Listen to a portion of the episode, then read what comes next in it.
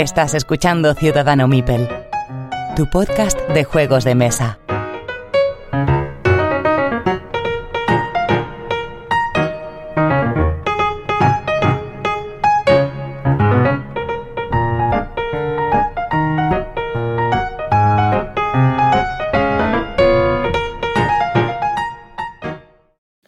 Hola a todos y bienvenidos al episodio número 67 de Ciudadano Mipel. Soy Jesús y os doy la bienvenida a este nuevo episodio.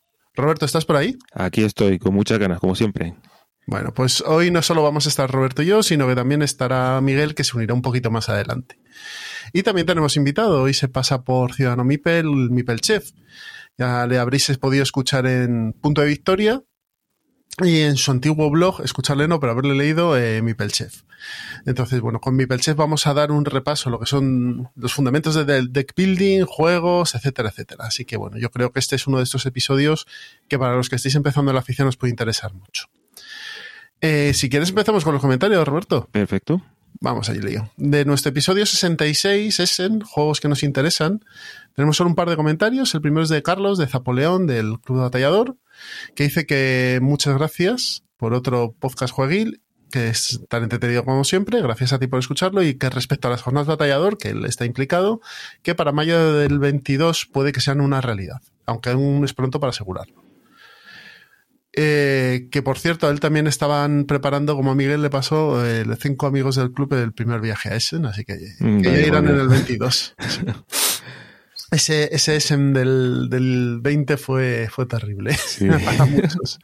Ojalá estas jornadas del 22 se puedan celebrar porque teníamos ganas de acercarnos, aunque fuese un día a, verles y a compartir un, un ratillo allí, que Zaragoza a, tiro de pie, a tiro de tren tampoco está tan lejos. Eso es. Pablo Paz, un habitual, nos dice que buen programa, que no es fan de emocionarse con los estrenos de Essen, pero que prefiere comprar juegos que llevan allá niños en el mercado con calidad demostrada. Yo creo que eso es una muy buena política. Además, creo que últimamente se encuentran bastantes ediciones con las tiradas masivas que se están haciendo. No sé cómo lo ves tú eso. Yo, yo creo que, que sí, ¿no? O sea, se, eh, pero- Juegos de 3-4 años sí que los puedes encontrar. Sí, yo creo que sí, efectivamente. Porque es que siempre, yo creo que se está tirando a, a sobrestocar, ¿no? O sea, Hombre, como hay tanto, está tan calentito el mercado, yo creo que al final lo que pasa es que sí que hay mucho movimiento. Sí que hay mucho movimiento. sí, exactamente. Por otro lado, nos sigue contando Pablo que aún así le, le ha gust- se ha notado Imperial Steam y Lisbon Tram eh, 28. La verdad es que el de Lisboa tenía buena pinta, eh, Roberto. Sí, o sea, tiene ese puntito de familiar un pelín plus, un pelín, y tiene pinta de ser divertido. Vamos a ver qué tal en mesa. Pues seguro que es mucho mejor de lo que eh, creemos, ¿eh? Pero tiene muy buena pinta. Nos Ajá. comenta también que Tascalar le encanta en BGA y que en el plan malvado recomendamos un juego de crímenes y otro de guerra. Sí, Que por eso se llama plan malvado. Toda la razón. Y que, le, que, que nos agradece que pongamos el, el minutaje y los juegos. Pues nada, es, es un poco rollo, no os lo puedo. No os lo puedo negar porque hay que volver a escucharse todo e ir poniendo los, los eh, comentarios, pero bueno, la verdad es que sí que... Eso hay que agradecérselo a Jesús, que es quien, quien se lo ocurra.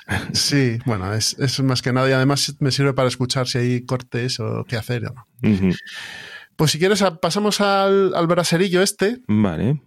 Eh, hace poco, eh, estamos grabando día 12 de octubre, hace poco salió un blister con unos trenes rosas para el Ticket to Red, para aventureros al tren, que costaba 3 euros, 5 euros. Cinco, cinco euretes, Ujú. de ellos dos iban destinados a precisamente a la causa, a, a la investigación contra el cáncer. De mama. Que son Exactamente. los- sí. es el- el- todo lo que es eh, bandanas, lo- bandanas, eh, cintas y demás rosas, los lazos rosas son para la investigación del cáncer de mama, ¿vale? Que, que por desgracia se lleva mucha gente, muchas mujeres por delante. Mm. Eh, bueno, pues es una iniciativa muy buena de Asmodee, eh, una tirada limitada para el que le gusten los, los trenes eh, rosas o para el que quiera colaborar. Bueno, Yo, sinceramente, se me pasó por debajo del radar y, y no tengo el ticket to race con trenes, con lo cual no era el público objetivo. Pero vamos, me parece una gran idea. Yo creo que tú sí que te lo compraste, ¿no? No me lo llegué a comprar, pero sí que me, me hubiera interesado simplemente por el hecho de, de la causa. En fin, eh, porque Creo, realmente... que, mi- creo que Miguel se lo compró, que nos lo comentó Sí. en, la comunidad, sí. Sí, recuerdo que sí. Y sí, sí. Pues, ¿qué pasa? Que a los pocos días tenemos a algún caradura en Wallapop vendiendo lo mismo a 10 o 15 euros. Caradura diréis, es que tiene derecho a venderlos. Sí, es cierto. Él lo compró y los está vendiendo. Y él ya ha hecho la aportación, es decir, los ha comprado y ha pagado esos 2 euros. Pero me parece un poco raro eh, que compres eso para especular. Yo, yo entiendo que compres otras cosas para especular. Que digas, ha salido una tirada muy corta de, yo qué sé, Spirit Island. En su momento salió una tirada, era un juego muy codiciado, salieron pocos, y que quieras especular, porque es humano y, hasta cierto punto es legítimo. Pero, joroba. Es que hay una cosa aquí que, mm, a ver, yo sinceramente creo que cada uno pone el precio que quiera y que creo en ese sentido, en ese sentido así de segunda mano, que debe haber un libre mercado. Yo, por ejemplo, alguna vez he sacado algún beneficio de vender un juego de segunda mano y otras veces he perdido y ya está. Y tú lo que haces es regular un poco la- el precio a la oferta, la demanda que hay. Pero estaba hablando con, con Alberto, un compi de, de- del Club Dados y otros, y otros amigos de allí, y dijo una cosa interesante, y es que una cosa es especular con algo que tú tienes, un bien que tú tienes, y intentar sacar el mayor rédito posible vendiéndolo, y otra cosa es manipular el mercado. ¿De acuerdo? Cuando hay, una, hay un bien que, es li- que está limitado y tú te llevas una gran parte para manipular el mercado y poder incrementar el precio, eso, eso está mal. eso está mal. Eso de, de facto está mal. Y luego además está también eh, quizás el, ya en el ambiente ético si está bien o no hacer una cosa así. O sea, mm, aparentemente yo creo que lo que debería de suceder es que todos hubiéramos tenido la misma oportunidad de conseguirlo, que esta persona no, no hubiera intentado sacar tajada del- de, de eso. Y también entiendo que si la ha sacado es porque hay gente que le da igual exactamente la, la, la por qué se ha hecho esto, pues es la razón de, de existir esta, esta expansión, sino que lo que quieren es coleccionarlo, tenerlo y, y atesorarlo. Entonces, está mal venderlo, para mí, ¿eh? es mi, mi apreciación personal, y está mal también comprárselo a este señor, sinceramente, que se los coma. Sí, que, que pueda hacer una pila de, de trenes rosas. Eso es. Bueno, eh, a mí, sinceramente, lo del mercado de segunda mano y sobre todo Wallapop es una cosa que, que desvela mucho las miserias de, de los seres humanos. Eh, pero bueno, yo creo que cuando tú vendes un juego de segunda mano, pero esto es mi, mi punto de vista, eh, tienes que venderlo a un precio que sea competitivo, eh, sobre todo si estás vendiendo juegos que se pueden encontrar nuevos. Es decir, tú no puedes vender un Sí. juego a 35 cuando nuevo lo puedes comprar a 40. Ujú. Y luego que el mercado de segunda mano, la- el- por lo menos para mí, la principal, el principal motivo por lo que vendo cosas es para quitármelas de encima, no para Claro. ganar dinero. O sea, al final, esto lo hablaba, me acuerdo, con, con David Arribas, el dinero ya lo has perdido. O sea, el Sí. dinero lo has perdido cuando el juego lo has comprado. Cuando le has dado clic, normalmente o has ido a la tienda y lo has pagado. Claro. De ahí en adelante, pues si puedes sacar algo para que no sea un regalo bien y que te permita, pues más o menos, yo qué sé, no, no recuperar ganancias, pero bueno, poderlo usar para comprar otra cosa. Sí. Pero sobre todo el principal motivo es quitarte cosas de encima. Pero ya es un momento que tienes tanta mandanga que dices, mira, es que esto no, no, no, no, no, no, y lo tengo que quitar. Claro, y además que es que eh, hay veces que se se dice, no, porque es que el mercado de segunda mano está parado, está tal, vale, ponlo, no lo pongas 5 euros más barato que una tienda, ponlo 10, ponlo, 15. ponlo, ponlo 15. O, o véndelo a la mitad. Claro, a ver si te lo quitas o no, a ver si está parado el, el mercado de segunda mano. Lo que pasa es que no se está ajustando a la realidad del mercado de segunda mano, que es otra cosa. Eso es otra cosa.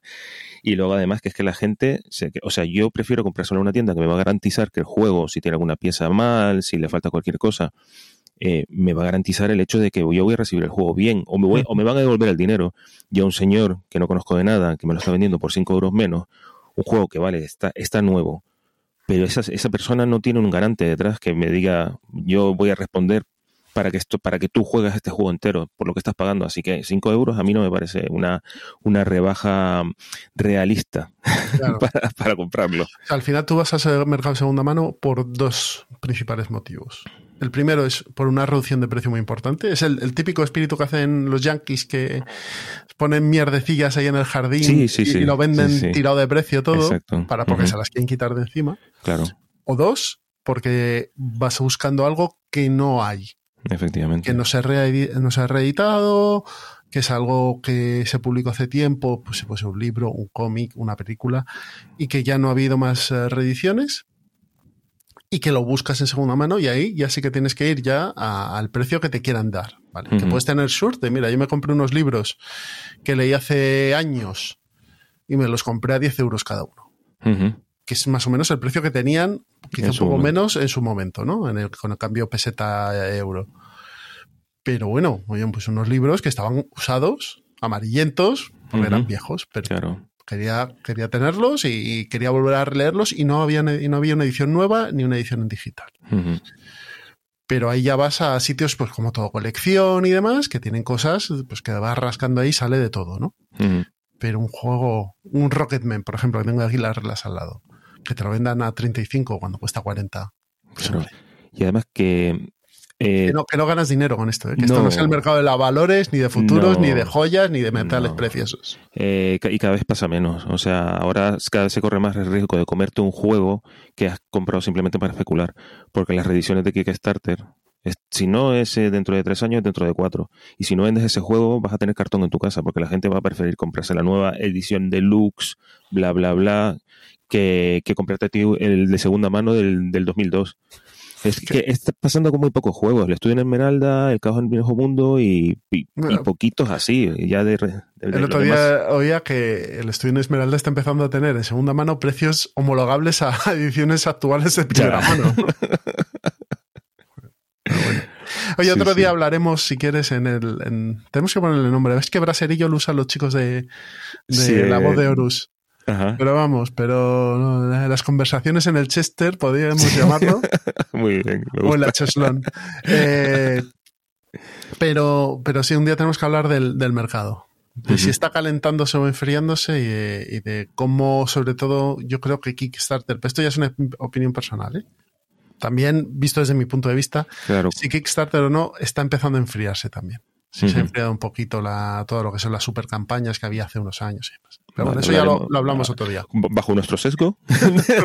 Obviamente, esto es, esto es totalmente personal y desde una esquinita. Exacto. Bueno, pues sin más dilación ya pasamos a poner la promo y empezamos con Deck Buildings, con Miguel, con Gabriel, Roberto y yo, a hablar un poquito de todo lo que son construcción de mazos. Así que muchas gracias a todos y nos escuchamos ahora.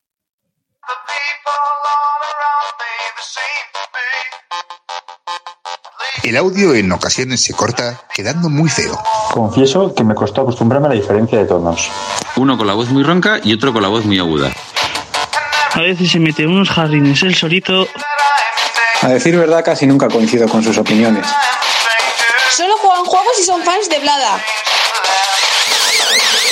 Punto de victoria.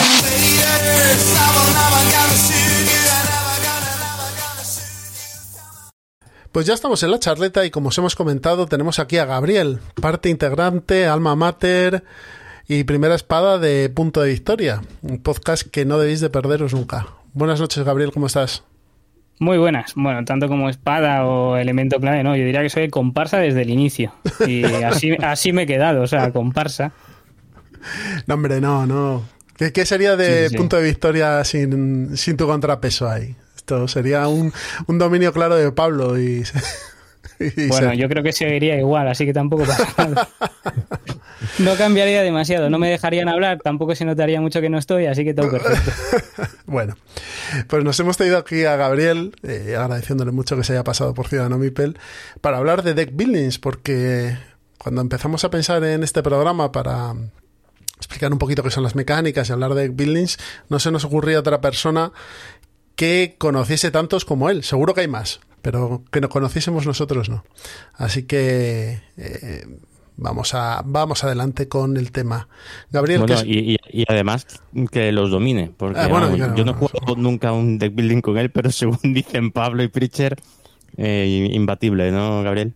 No, imbatible tampoco. Me gustan mucho los combos y los deck building, pues obviamente tienen eh, mucho combo, mucha eh, interacción entre cartas que puedes ir haciendo, que te dan más acciones todavía. Pues entre más puede hacer, más divertido es. Pero vamos, que imbatible no. No, no. Ya, jugar con Guille Soria te, te, te rebaja muy bien. No, Sí, siempre llega alguien, sie- siempre llega alguien, sea donde sea que te pone. efectivamente, te pone en tu sitio y dices, no, no, yo soy normal. Ahí me quedo. Bueno, Gabriel, ¿qué es un deck building? Pues es una buena pregunta. Eh, el deck building, a ver, eh, yo creo que tiene su raíz en los juegos coleccionables, en realidad, en los CCGs, ¿vale? Y creo que de ahí parte un poco la idea. En los juegos coleccionables tú lo que te vas haciendo es un mazo. Un mazo que has obtenido mm, previa compra de sobres y que eso te ha abierto, eh, digamos, un, un pool, lo que se llama un pool, que es el mercado. No vamos a llamarlo mercado, pero sí las cartas que tienes a disposición para crearte un mazo, para optimizarlo y jugar con él. Pues hombre, el deck building bebe mucho de esto. Lo único que en vez de comprarte sobres, el juego ya viene cerrado, ya viene con sus cartas y puedes ir adquiriéndolas sin tener que gastarte mucho dinero. Entonces, el deck building creo que su esencia reside en los juegos coleccionables. Cuando hablamos de CCG son, es por ejemplo, Magic. Ma- Magic, eh, Pokémon, juegos así que llevan mucho tiempo y que siguen en, en auge, ¿vale? Porque esos juegos no creo que decaer, decaer no han decaído demasiado. no, por lo menos Magic ha- se ha mantenido durante los últimos veintitantos años, ¿no? ahí a tope. Sí, sí. Sí, con altibajos, pero ahí está, sí, sí. También eso, Sí, la- bueno. la diferencia importante es que en, en ese tipo de juegos el mazo, lo te, el mazo te lo construyes antes de, de empezar la partida y en los deck buildings es la mecánica es ir construyéndote ese mazo durante la partida. Claro, han reemplazado el comprarte los sobres y construir tu mazo previo a los torneos a eh, tener un mercado fijo. Eh, cuando salió, yo creo que eh, el primero que implementa esto es Dominion y lo hace muy bien, que tiene un mercado fijo de un número de cartas, las vas adquiriendo para mejorar. Ese mercado nunca es el mismo, con lo cual va cambiando y le da mucha rejugabilidad. Entonces, eh, cada partida es muy diferente, tienes que ir adaptándote un poco a lo que van comprando los demás, a lo que requiere un poco ese mercado que ha salido para conseguir las cartas de provincia, etcétera. Entonces te, te adaptas. En el sentido del CCG no te adaptas tanto eh, a un mercado, sino que te tienes que adaptar, dependiendo en qué formato estés jugando, eh, a la serie en la que estés y además al meta que se esté jugando en ese momento. Es otra adaptación, pero al fin y al cabo te tienes que adaptar igual. Lo único que una cosa es una partida restringida de una hora y media o 45 minutos y lo otro es pues muchas partidas y muchas horas y mucho tiempo dedicado. Cuando hablamos de deck buildings hay un par de conceptos curiosos. Uno de ellos es ciclar el mazo, que, se que lo oiréis mucho cuando se habla de, de deck buildings. Y otra cosa es la parte de combos. Mm, Sí. ¿Qué son? Bueno, ci- ciclar el mazo es eh, la parte, digamos, más importante, que es el mazo suele tener un número de cartas eh, en la mayoría de ellos eh, que suelen empezar en 10, 12, ¿vale? Y lo que vamos a hacer es robar una- un número de cartas determinado, 5 o 6, dependiendo de- del juego en el que nos encontremos. Y cuando ya hemos eh, robado todas las cartas posibles del mazo, ya hemos ciclado nuestro mazo. ¿Qué quiere decir esto? Que vamos a coger todas las cartas que están en la pila de descartes que hemos jugado previamente para volverlo a construir. Esto quiere decir las cartas que ya teníamos más las que hemos ido adquiriendo. El combo es ir jugando cartas que tienen sinergia entre ellas. Es decir, una acción que me potencia, que me da otra acción de mercado, por ejemplo, eso es un combo. Si combino muchas que me dan combos y dinero, ¿vale? De comprar, por ejemplo, pues puedo hacer una compra mucho más potente o varias compras de, de reducción. Hay, hay otros combos que te permiten eh, en juegos de enfrentamiento dañar al rival. Si juegas una carta de un tipo, además te va a dar una bonificación de más daños y igual para las compras, ¿vale? Esos suelen ser los combos, jugar cartas con sinergias. Hemos mencionado Bueno, Dominion. eh, Diré. Comentar, solo porque creo que no lo hemos dicho, que en estos juegos cada jugador tiene su mazo. Que, que eso, que recuerdo que, que queremos Cierto es. eh, empezar eso desde de cero, de, de nivel de introducción a este tipo de juegos. Entonces, simplemente comentar a los oyentes que se están introduciendo en este tipo de juegos que cada jugador tiene su mazo y tiene que ciclar y mejorar su propio mazo. Mm, Y lo de ciclar es importante. Yo recuerdo cuando empecé, cuando jugué el primer juego de, de deck building que, bueno, o cuando lo explico, que siempre algo que choca mucho es que cuando compras una carta vaya al descarte. Mm. Si va al descarte, ¿para qué? Esto lo voy a usar cuando, cuando termine, cuando ya el juego. Entonces, bueno, nada, Eh, Eso se le ha ido dando muchas vueltas de tuerca porque en los últimos, o digamos que en las últimas eh, aportaciones a este género es que no te vaya al descarte, justamente.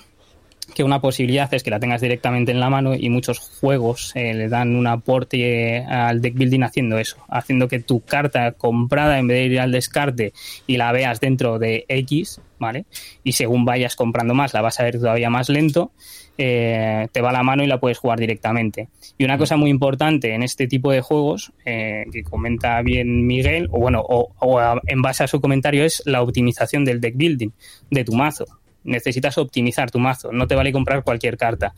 Hay ciertos juegos que sí puedes comprar la carta que sea y entre más cara va a ser, más potente, entonces va a ser la mejor. Y hay otros juegos que requieren mucha más optimización, que se basan más en la sinergia y en el combo que puedes realizar, que no tanto en su valor y, y en sus efectos. O sea que la teoría de comprar la carta más cara a veces no funciona, ¿no? Dependiendo del juego, no. En, en ciertos Si juegos. es- yo sí. creo que si es un buen si es un buen deck building no debería funcionar pero es verdad que muchos sí es así Mm. también hay otros en los que a- en- no va ni a tu mano ni al descarte que va al mazo en la, a la parte de arriba o la parte de abajo del mazo que también creo que en También. los Legendary Encounters me parece que, que tienen esa esa opción Sí. Hay algunos que te ofrecen que vaya debajo, otros que vayan encima. Eh, se, le ha añadido un montón de variantes. Por ejemplo, hay, hay, hay otros juegos que mm, la pila de descartes mm, no se vuelve a barajar, sino que como lo has ido descartando, le das la vuelta y es tu mazo. Entonces, eh, hay muchas variantes a lo que es el típico deck building conocido. Cuando hablamos Mira, del, esa, esa de- no la conocía esa variante cuando hablamos del típico del building conocido, debemos hablar del padre fundador de todo esto, que es Dominion, 2008, Donald X. Baccarino, autor también de Kingdom Builder, que llega un día con 500 cartas a Río Grande Games y dice, tengo un juego, y Río Grande Games se frota las manos y saca 5. Porque claro, eh, lo, que hice- lo que hacen fue tro- lo que hicieron fue trocearlo. Dominion, que es un juego en el que vamos a crear un reino, básicamente, ¿no? Con diferentes tipos de personajes y lugares. Me Pues gusta porque, es- lo porque lo ambientéis, ¿eh? O sea, yo eso no, no le considero que tenga una ambientación como tal, pero sí. Sí, Hombre, creas tu reino y tus, y tus movidas. O sea, Vale. yo lo vería así, vamos.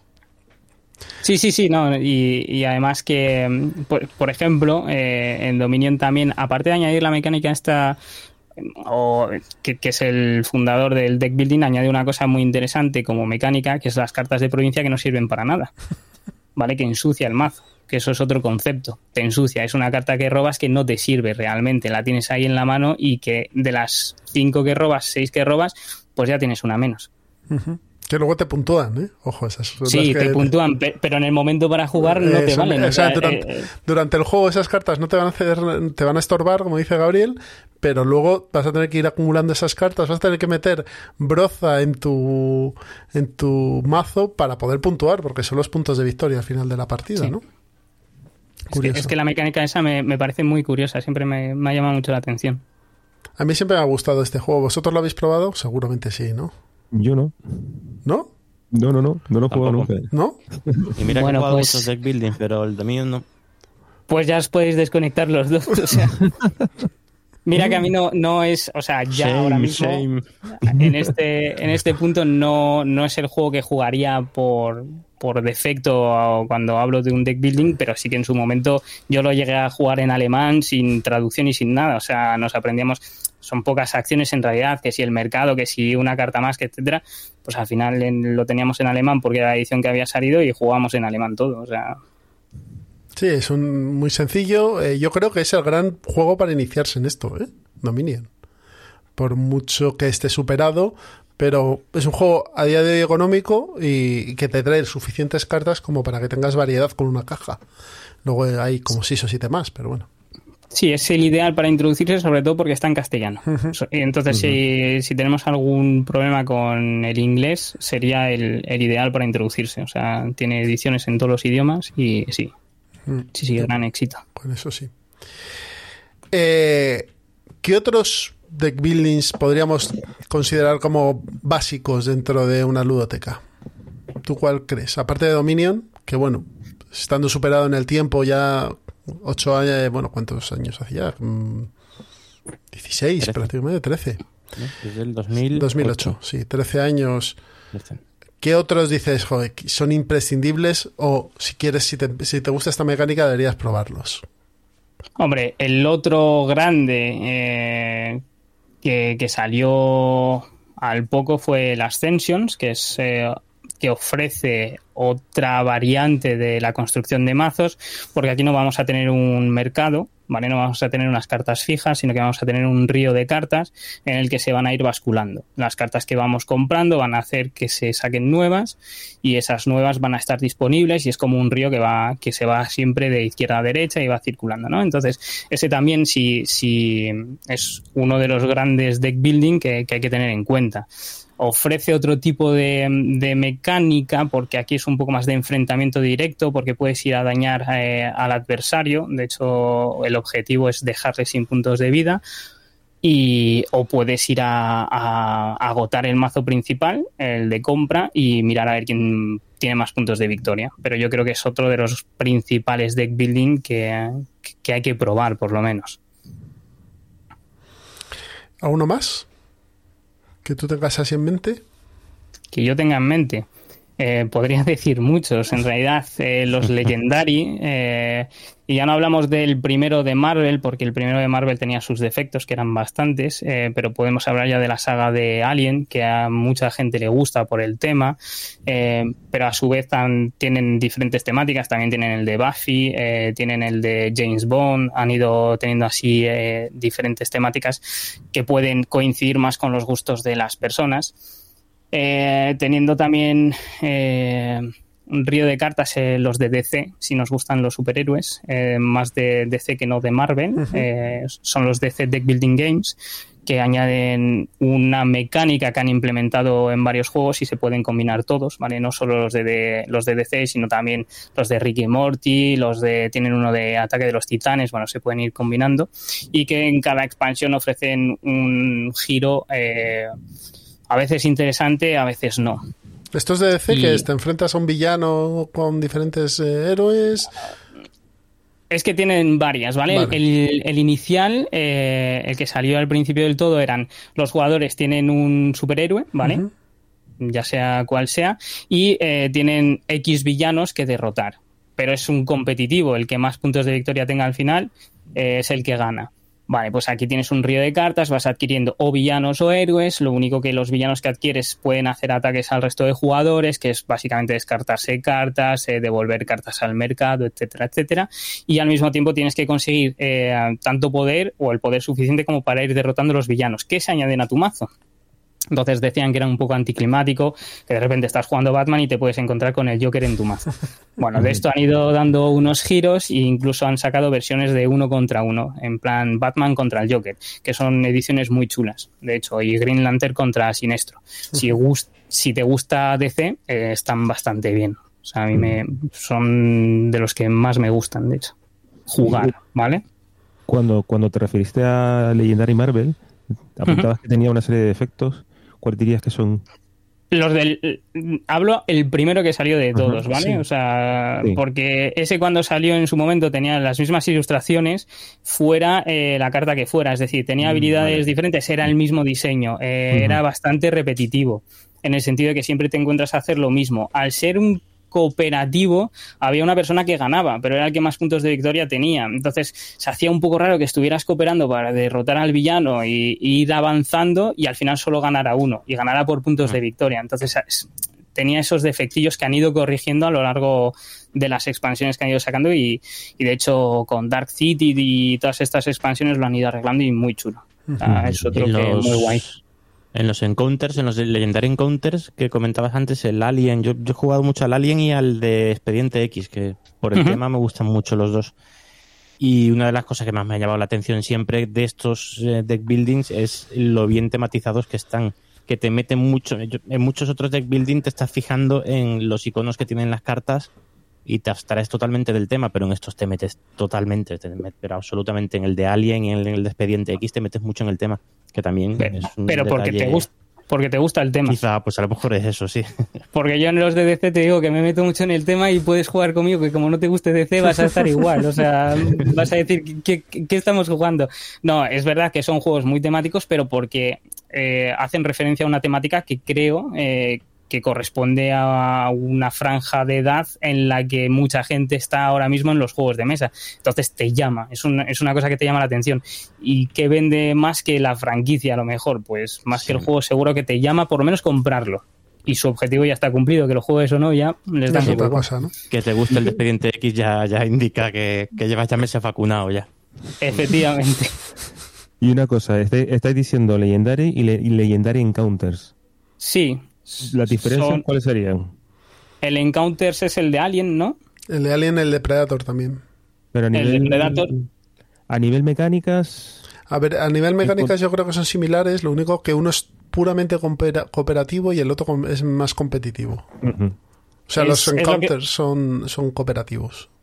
Sí, es lo que decíamos, que han ido evolucionando y les han ido, les han ido dando vueltas de tuerca, eh, que el Marvel también, creo que una de las expansiones lo hace como el Legendary Encounter, pero ya es gente que le tiene que gustar mucho el Legendary para ir comprando todas esas expansiones, ¿vale? Entonces, eh, como van evolucionando, a veces ese mismo sistema te lo implementan en una expansión, pero que a lo mejor no has visto porque no te ha dado lo suficiente como para seguir comprando. Eso también suele pasar. Otro, otro que gustó mucho hace unos añitos, el Star Realms, que es también deck building puro, sin ninguna otra mecánica más, más que deck building. Ya, Quizás sea de los, eh, más, de los más sencillitos y ahí sí que se cumple lo de comprar la carta más, más Sí, cara. ahí sí. Pero Ahí también tiene- tuvo su tuvo su tirón. Claro, porque aparte del deck building, ahí estamos hablando de las sinergias de las cartas. Este es el de puro combo.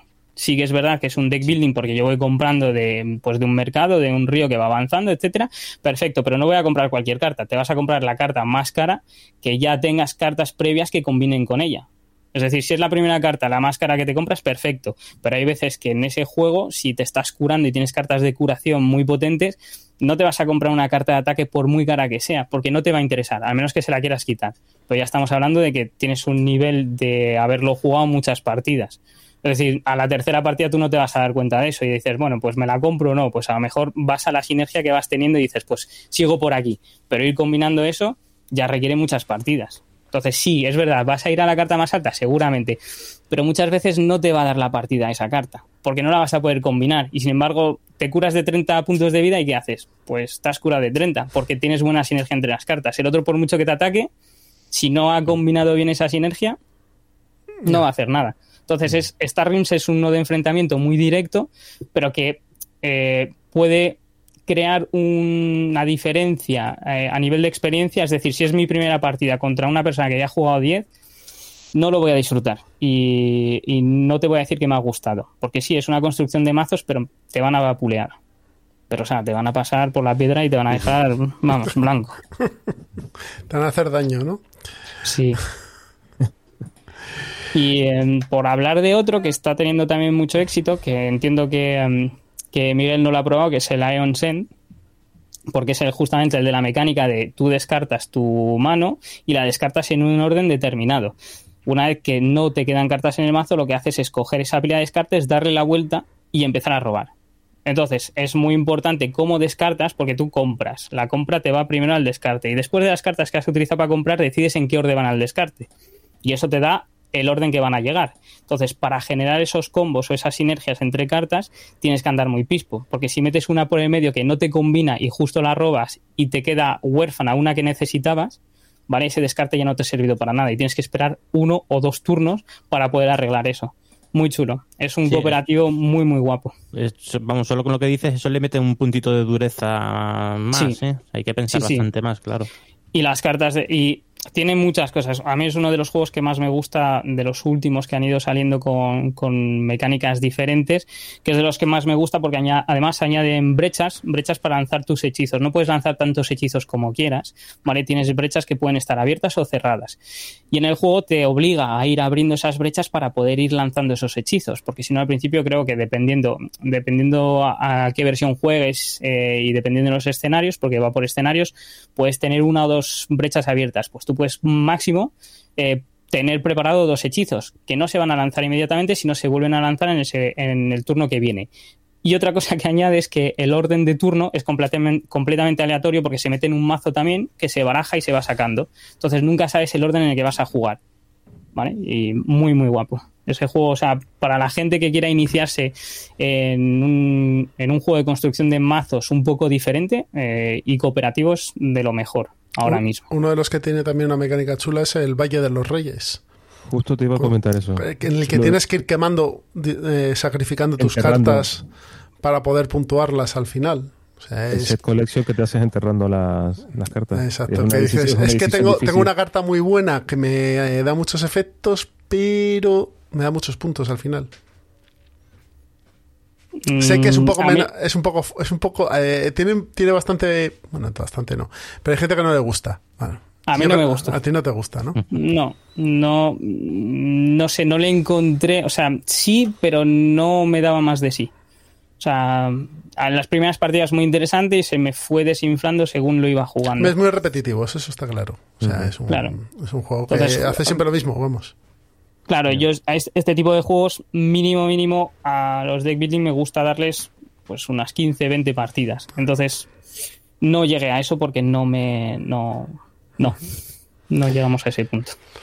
Esta mecánica de- Piglin que hemos hablado se está integrando o se ha integrado ya con, con otras mecánicas o, se ha, o ha salido propiamente dicho de, de las cartas para meterse en otro tipo de juegos.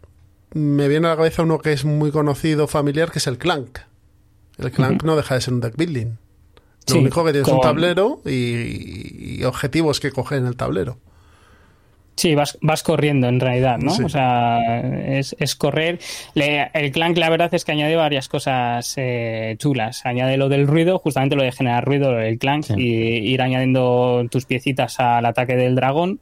Y además el hecho de que tu peón vaya eh, bajando dependiendo del escenario que juegues. Volvemos al mismo, como tienen diferentes expansiones, puedes jugar el normal, puedes jugar el, el, el- Legacy, puedes jugar el del mar, pero básicamente tienes que ir bajando en profundidad en la mazmorra y tiene una cosa bastante chula que es tú decides o un jugador puede decidir la longitud de la partida. Es decir, considero que ya he cogido suficientes tesoros como para ganar y eh, meterme un poco con el resto de jugadores metiendo expresión, pues ya me vuelvo para arriba, salgo y eso desencadena un poco el final de partida. Entonces le han añadido también diferentes cosas a lo que es realmente la construcción sí de que, mazo. sí que empieza la carrera. En cuanto alguien se Sí. da la vuelta y empieza a subir ya. ¿Cuánto dice? Hasta, empieza- hasta lo- adiós pringaos. La frase es adiós pringaos.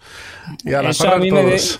me deja un poco frío a veces, porque puede ser muy deprisa y la partida se puede acabar muy rápido y no dejarte disfrutar realmente de lo que es la construcción del mazo. Pero es Mm. parte del juego y es divertido. O sea, ver que alguien ya empieza a subir y decir, ah, pues estoy muy abajo, a ver cómo subo ahora.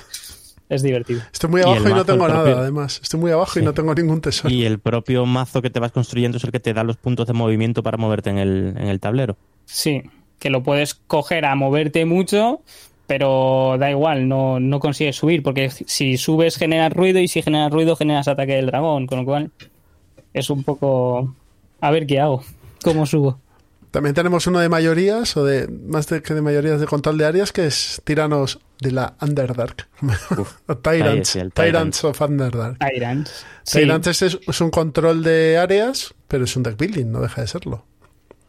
Al final es una implementación de otro de otra mecánica que es el- la mayoría eh, y el control de áreas con eh, el deck building, pero creo que la parte de, de construcción de mazos es mucho más grande que el resto. O sea, sí que es verdad que te da muchos puntos el controlar y el tener muchas fichas puestas en el tablero, pero la construcción de mazos es lo que te permite avanzar. Entonces, bueno, es verdad que se han ido añadiendo un montón de mecánicas secundarias a la principal que diríamos, que es la construcción de mazo.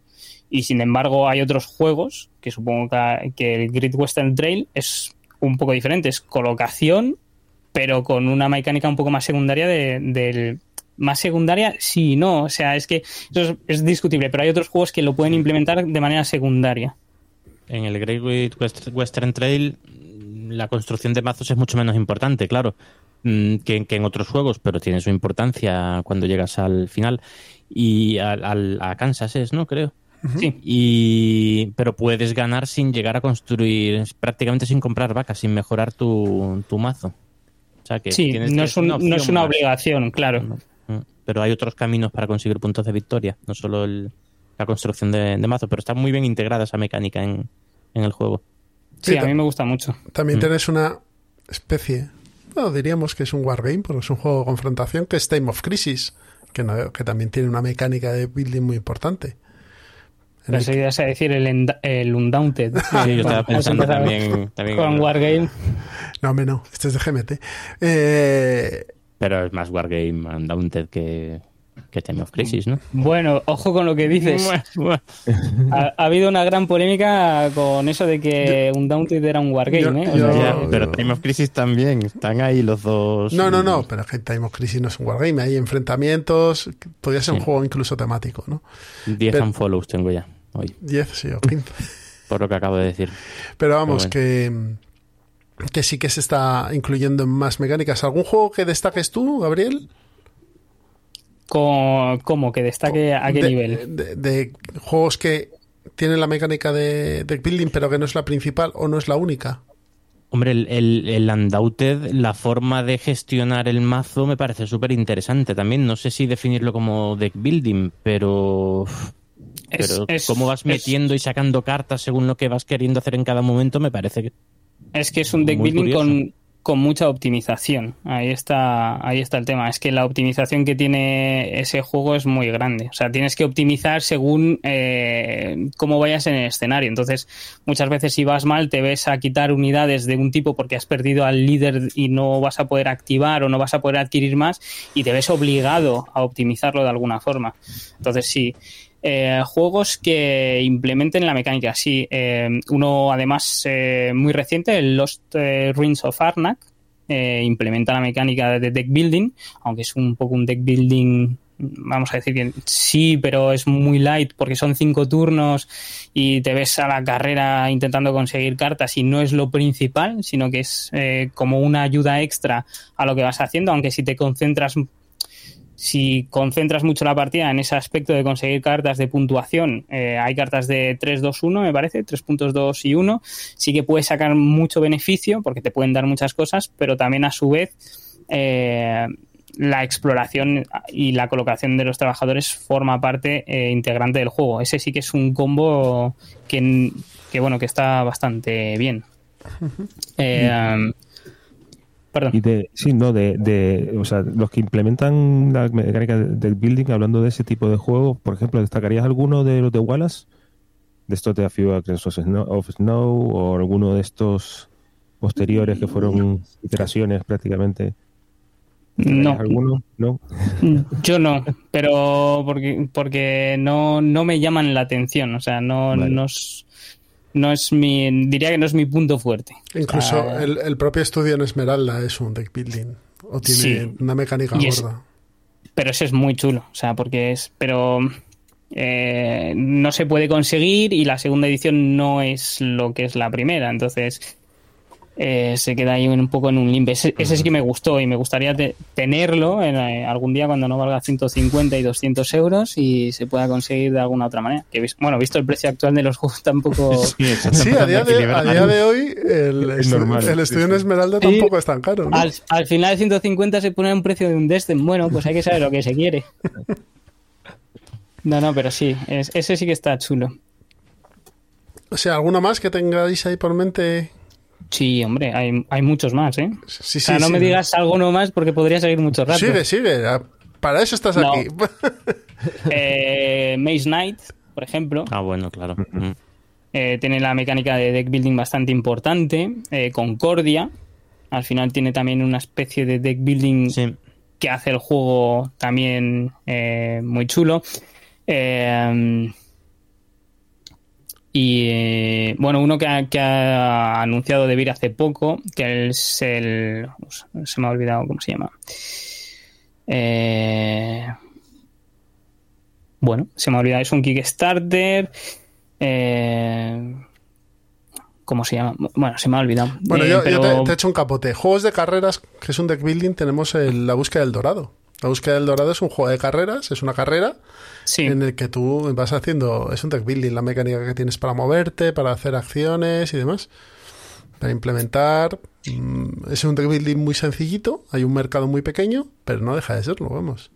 Sí, sí, y además mola bastante porque tienes que ir adaptándote al terreno en el que estás. O sea, y las cartas que puedes ir quitándote, además, porque puedes eh, también limpiar el mazo. Hay ciertos, ciertas, eh, los, bueno, ciertos espacios en las losetas que te permiten quitarte cartas del mazo, eh, otras que te requieren más cartas, eh, las de compra que no solo sirven para comprar, sino es, está muy bien implementado. A Y además te obliga a comprar cartas porque el mercado está cerrado en ciertos puntos. Entonces, si no des- son columnas y si no desbloqueas la base de la columna, no baja y no te puedes llevar la carta que a lo mejor te interesa está más arriba. Eh, Pero eso, eso puedes jugar con eso para no desbloquearla, que te la desbloquee otro. Eso es muy interesante. O sea, eso ya. No, si eh, tiene mucha mala leche el dorado. Sí, tiene mucha mala leche y no vale con una sola partida. Y además trae un montón de escenarios. Es verdad que es muy sencillo, ¿vale? Y no deja de ser una carrera. Pero con los espacios, con las losetas de volcán que te dan como habilidades extras, etcétera, se pone muy interesante. O sea, y con muy mala leche. Muy mala leche. Muy mala leche el dorado.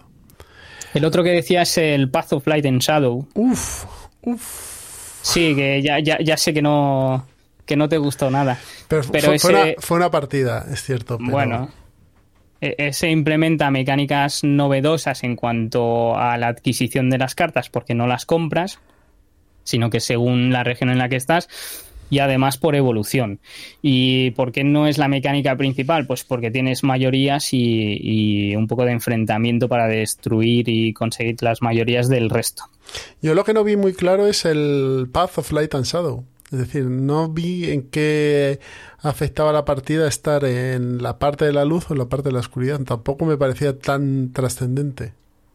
Eh, pues es porque no conseguiste las cartas guays. Debe ser. Eh, La facción está los Numerae, eh, que son la facción que solo puedes evolucionar, que no puedes conseguir, te tienen que tocar. Los morados. Esas Exacto, esas cartas cuando las evolucionas, eh, la evolución siempre tiene un lado positivo.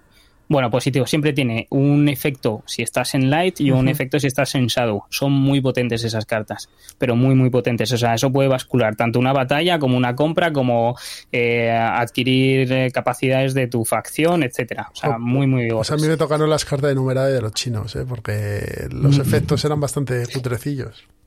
Puede ser, no digo que no. Y aparte, cuando llegas al final del todo, son puntos. eh, o sea, el subirlo son puntos. El, el limpiar el mazo, si estás en, en Shadow, que es el Kuning, que es que te quitas cartas, eso viene muy bien. O sea, que sí que se diferencia. Y las cartas, es verdad que puede ser que te tocaran algunas de los chinos, que no son todos efectos muy gordos, pero en general suelen tener muchos efectos. Y sobre todo para las facciones. Hay facciones que si estás en un lado u otro, sí que te pueden beneficiar más. Eso es cierto, eso es cierto. Pues yo creo que hemos dado un buen repaso a, a juegos que han integrado la mecánica de deck building. No sé si tenéis alguno más que, que os interese hablar. Antes de pasar a otra cosa, Sí, vamos, sí, porque vamos a hablar de títulos populares y de algún título mm, dentro de estos tipos de juegos que sea curioso, sea por temática, sea por mecánica. perfecto. ¿Alguno más que Yo iba a comentar Sí. uno más, uno y ya está, que no es especialmente bueno, pero aquí, aquí en casa lo hemos jugado mucho por el tema que gusta un montón, que es el Hogwarts Battle. Que bueno, es un deck building muy clásico, muy normalito, con los, las cartas de golpear y de tal y unas cuantas sinergias, pero que por el tema que estaba mm, bastante bien metido, pues aquí, pues, pues Pero ese con Miguel los es- niños le hemos dado mucho. ¿Es el Harry Potter Hogwarts Battle o es el último de hechizos? Bueno, hemos jugado a los dos. Eh, es el, el mismo juego, solo que el de hechizos es uno contra otro. Eh, Vale. Eh, y está, el de hechizos, eh, la verdad es que está mejor. Está, mm, corrige ¿Sí? algunas cositas. Sí, a mí me gusta más el, el de, el de hechizos, que es un duelo eh, entre dos jugadores. El otro es un cooperativo de cuatro contra, contra Voldemort. que, que está bien, van saliendo los villanos de las películas, los personajes tal, eh, que si te enfrentas a Malfoy y luego vas a... Ya no me acuerdo de los nombres de... Sí, los lo- el- quizá de- el único problema que tienes es que vas heredando malos. O sea, en el escenario 6 te enfrentas Sí. contra los malos del Mm. escenario 6 más los del 5, 4, 3, 2 y 1. Sí, pero bueno, Bueno. también tiene un tema así ligeramente legacy, que bueno, más que legacy es una campaña que vas va abriendo sobres, que eso con los niños también funciona genial. Y bueno, este es- la verdad es que está bien, es un- eso sí, es muy es de building clásico, sin nada así espectacular. Mm.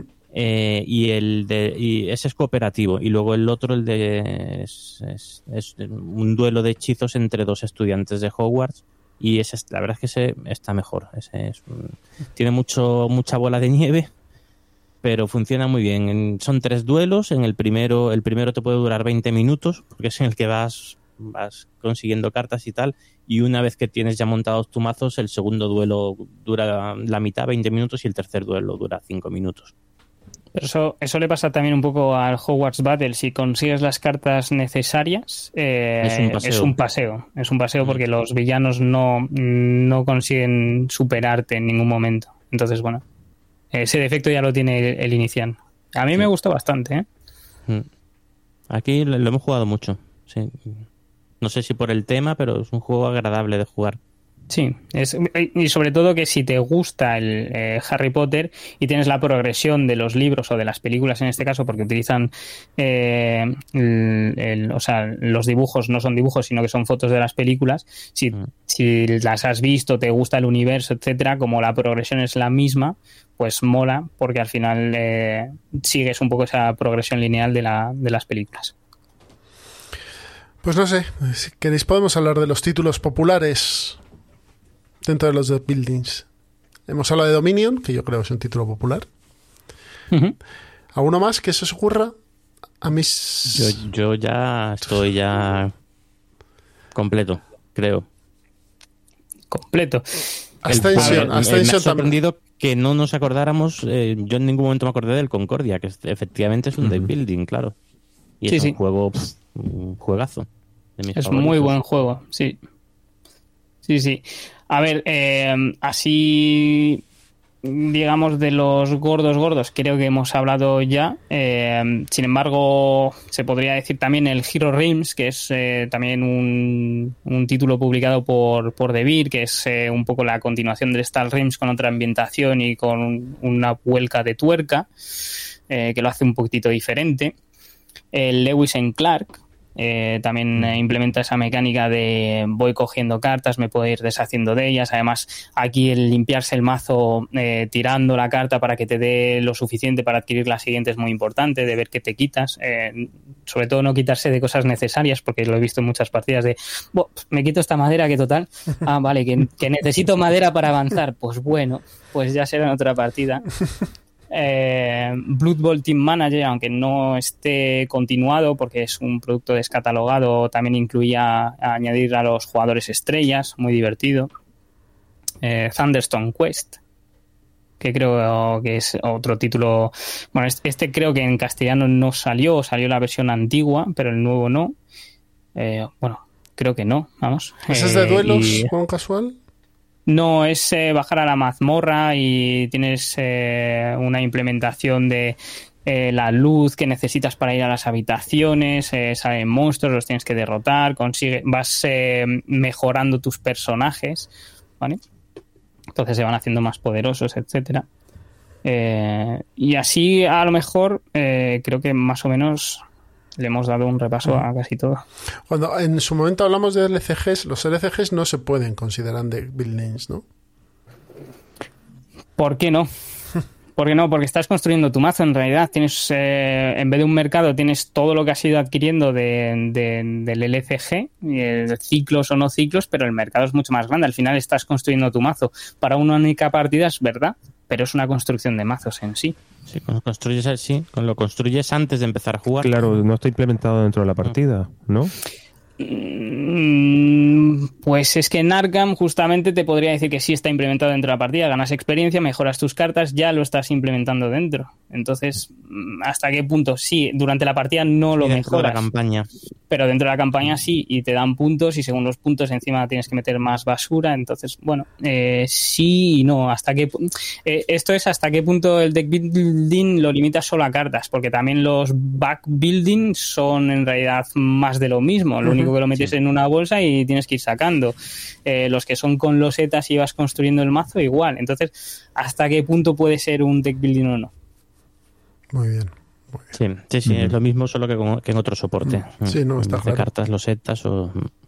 Otro, otro título que está ahora pegando mucho es el Dune Imperium, que es un deck building de tablero. Pero no deja de ser un deck building con su mercado, sus cartas, tu... Sí, es verdad. Eh, yo lo tuve, no me gustó demasiado y, lo tuve que, Coincidimos. que vender. Coincidimos. Sí. No, no me gustó demasiado porque se dio la circunstancia de que yo creo que jugarlo a 4 no lo voy a jugar ahora mismo con la situación actual nunca y a 3 me pareció que el tercero siempre, o sea, siempre es- hay alguien en desventaja. Y ver a alguien en desventaja a 4 es divertido, verlo a 3 pues sufre mucho. Entonces eh, creo que no es. Y a 2 no me pareció lo suficientemente bueno como para, para conservarlo. Eh, deck buildings raros. Y cuando digo raros es tema, digo eh, mecánica de deck building que digas un poco contraintuitiva, que vaya al revés, por ejemplo, que haga cosas extrañas. No sé. Eh, A after, ver, en- After the Virus podría ser un, un deck building raro. Mm, Bueno, raro no. Mm, Raro no es que sea, lo que pasa es que tienes mucha basura. De aspecto, de aspecto es bastante raro. ¿eh? Sí, de aspecto es, es- bueno, a mí, a mí al final yo, yo al principio decía que era feo y al final con al- después de jugar bastantes partidas me he acostumbrado al arte y tampoco lo o sea, Porque es lo- lo has gracioso. cogido cariño. Pero... Lo he cogido cariño, sí puede ser, sí, sí. Pero es verdad que es, que es el típico deck building en el que te van a meter mucha basura. Entonces eh, vas a robar, en un turno a lo mejor vas a robar lo que no quieres robar por, porque no hay más. Y lo que sí puedes eh, es intuir un poco lo que va quedando y hasta qué punto te va a venir zombies en la mano que vas a robar y cómo te los puedes quitar de encima. Entonces es muy divertido en ese, en ese aspecto. Y sobre todo que va por escenarios y cada escenario se hace más complicado. Los personajes tiene cuatro con sus habilidades. Yo creo que hay personajes que están más para, enfocados para un tipo de misión que para otro. Entonces, muy, muy divertido. ¿Alguno más que se te ocurra? Gabriel, a Roberto, Miguel. Porque a mí no se me ocurre ninguno así raro, raro. No, No, pegado un- a, a mí sí. Millennium Blades, por Ah, ejemplo. pero, bueno. ah, bueno, bueno, bueno, Bueno, bueno, claro. bueno.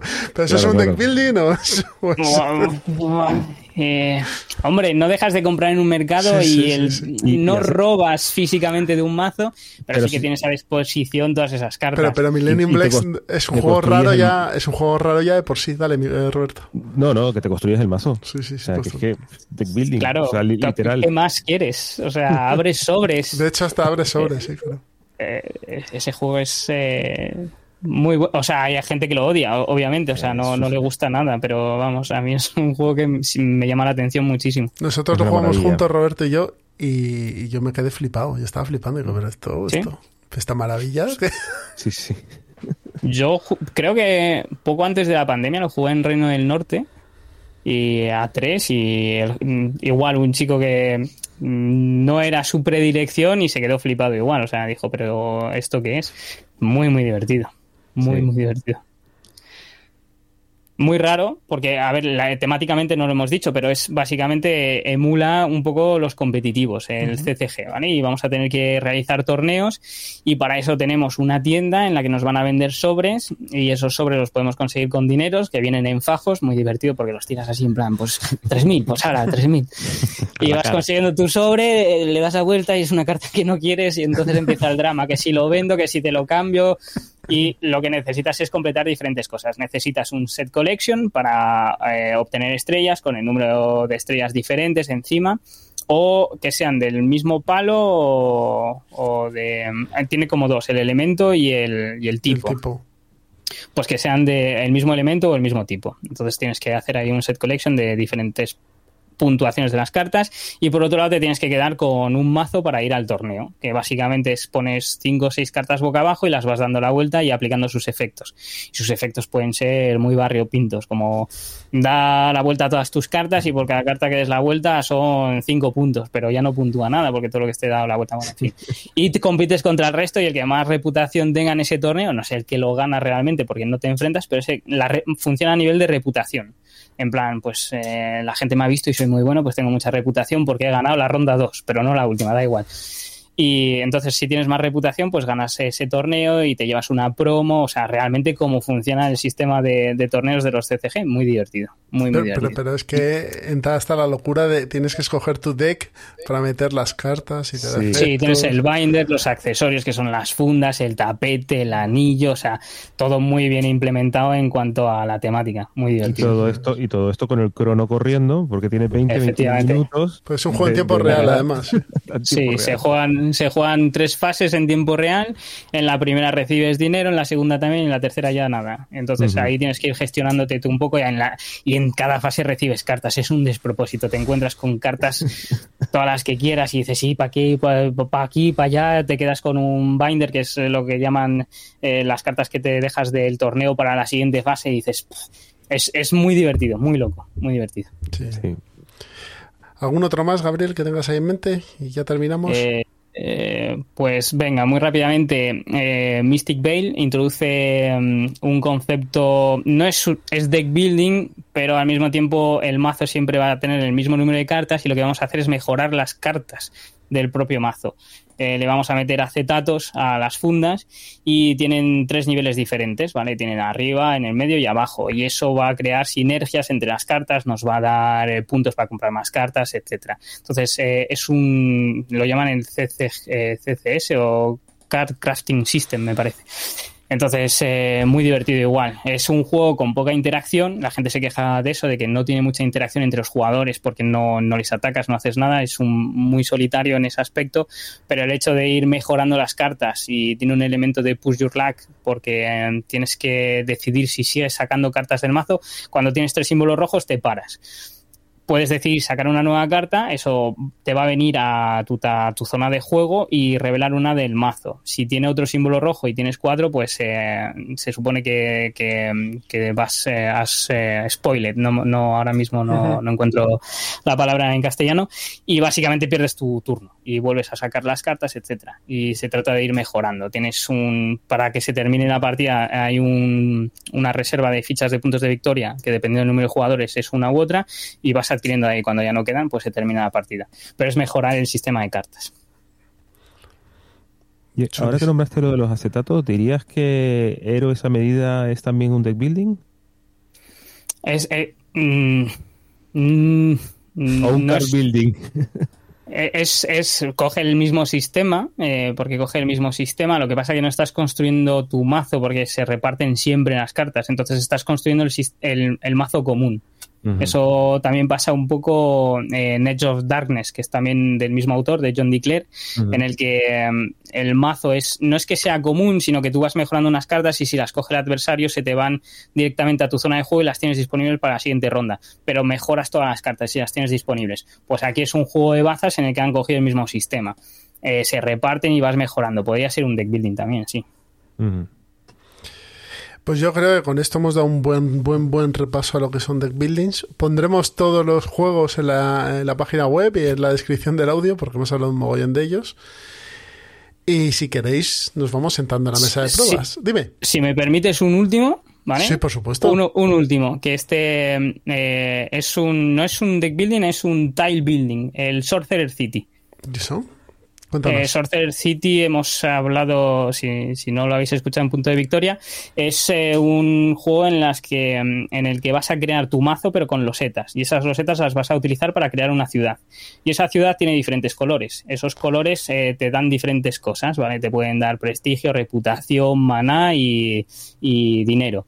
El dinero te sirve para comprar nuevas losetas y una de las cosas muy chulas que tienes es que el maná lo reinviertes en una de las otras tres, en prestigio, en dinero o en puntos de victoria. Entonces, el prestigio, digamos, que en cada ronda el que tiene más se lleva muchos eh, beneficios, entonces está ahí siempre ver si con el maná eh, intentas ser el primero en prestigio o no, dependiendo de cómo hayan construido eh, los otros la ciudad. Ya mayores añade unos monstruos que te van a salir en cada ronda y esos monstruos hemos una persona. Y esos monstruos básicamente lo que te van a hacer es eh, quitarte de la, de la ciudad eh, losetas, te van a quitar maneras de puntuar, etcétera. Muy, muy divertido también en tiempo real. Sorcerer City, ¿no? Sí, Sorcerer City. Muy bien. Y ya me callo, ya no digo nada más. Hombre, no. Bueno, pues después de este repaso, como os hemos dicho, los vamos a apuntar todos. Nos vamos a la mesa de pruebas. Así que hasta ahora.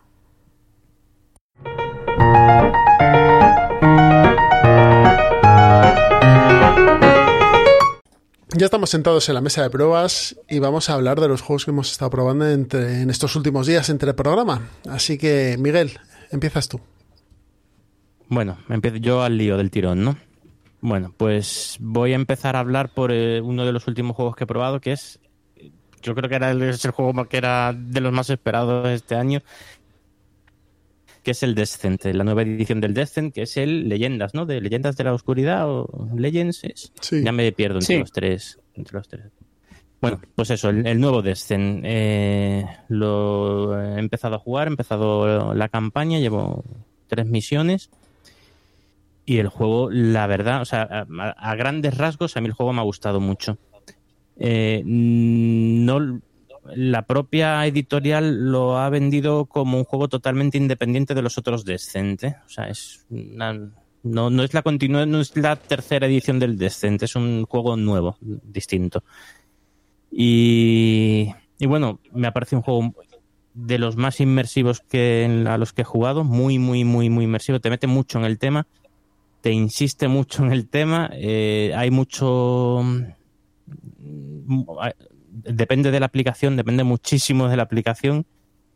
Y qué decir, pues así, co- cosas que, que, que quería destacar es que hay mucho juego antes y después de las misiones. Mu- Bueno, juego, decisiones antes y después de las misiones. Algo parecido a lo que hacía, ya empezó a hacer el, el, el Imperial Assault con la app, que mete mucha historia in- intermedia. El viaje por la Tierra Media no lo he probado, pero por lo que he escuchado también es una cosa similar. Y este, este yo creo que va un paso más allá hasta acercarse un poquito, salvando las distancias un poquito, que me perdone todo el mundo, a lo que hace el, Gloomhaven entre misiones.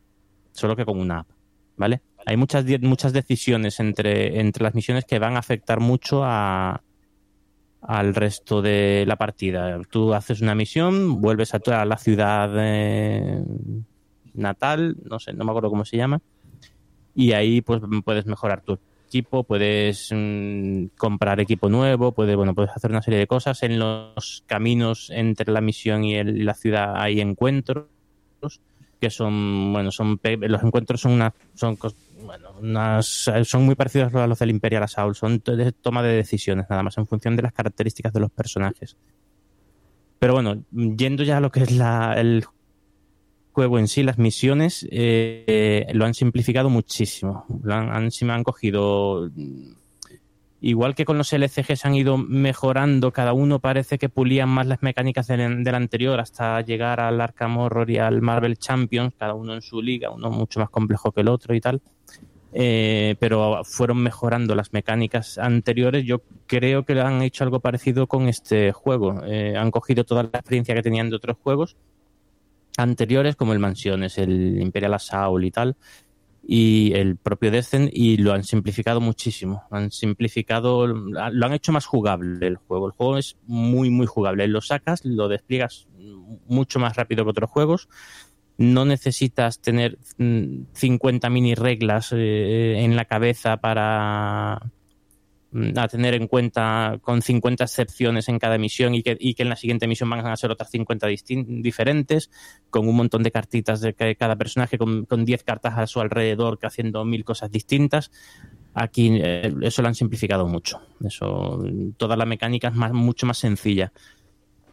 para los más jugones a lo mejor eso hace que se le quede corto, mm, que quieran tener más decisiones como en el Imperial Assault, que puedes hacer ahí unos combazos tremendos y puedes, no sé, te dan más, eh, más posibilidades estratégicas, pero al final lo que hace es que la partida fluya de forma estupenda. Te lees el manual, lo entiendes a la primera lectura y cuando juegas, eh, en, hombre, en la primera partida pues tienes que ver el, manual un par de veces, pero no más. Y en la segunda ya no lo, ya, ya te has olvidado del manual. Y eso no me pasa en ningún, en casi ningún otro de este tipo, de juegos de este tipo. Yo juego un Imperial Assault y llevo no sé cuántas decenas de partidas llevo y, y cada vez que juego tengo que mirar el, el manual. También me pasa con el Arkham Horror, el ECG, o sea, mm, tengo que aclarar algunas dudas siempre. Y en el Arkham Horror, Horror llevo cerca de 100 partidas y todavía de vez en cuando, ya no es tan habitual, pero de vez en cuando tengo que echar manual manual. En este no, este es que sea, a la segunda partida lo tienes todo ya súper claro. Miguel, eh, ¿eso se debe al apoyo de la app porque hay una gestión que va por detrás o a simplificación de reglas en No, general? las reglas son mucho. mm, Las reglas, en mi opinión, son, vamos, son bastante más sencillas, son mucho más sencillas.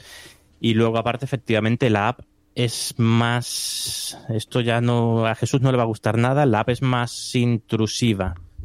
La Está más presente, eh, ¿no? Sí, o sea, es con, la app es continua. Es, en este juego, si hay muchas decisiones entre, entre ronda y ronda, te presentan eh, disyuntivas a un personaje que tiene que decidir si solucionarlo mediante carisma, mediante tal, pues siempre hay muchas disyuntivas esas. Hay muchísimo texto, muchísimo, más que en el Mansiones de la Locura, por ejemplo, que ya es muy, muy narrativo. En este hay mucho, mucho texto sobre todo cuando terminan las misiones. Al final de las misiones ahí pasa ahí de lo más grande, es media hora más leyendo y tal. Y durante la misión, eh, una de las cosas que hace es automatizar los daños, por ejemplo. Es decir, si un enemigo es, es sensi- sensible no es, como es? De- débil. Débil ante un... Sí, tiene debilidad ante, ante ataque cortante, por ejemplo. Pues la misma aplicación, tú solo te tienes que decir el número de éxitos que has tenido. He tenido cuatro éxitos y ya la aplicación, si tú tienes algún algo que potencie ese éxito o si el enemigo tiene eh, debilidad ante ese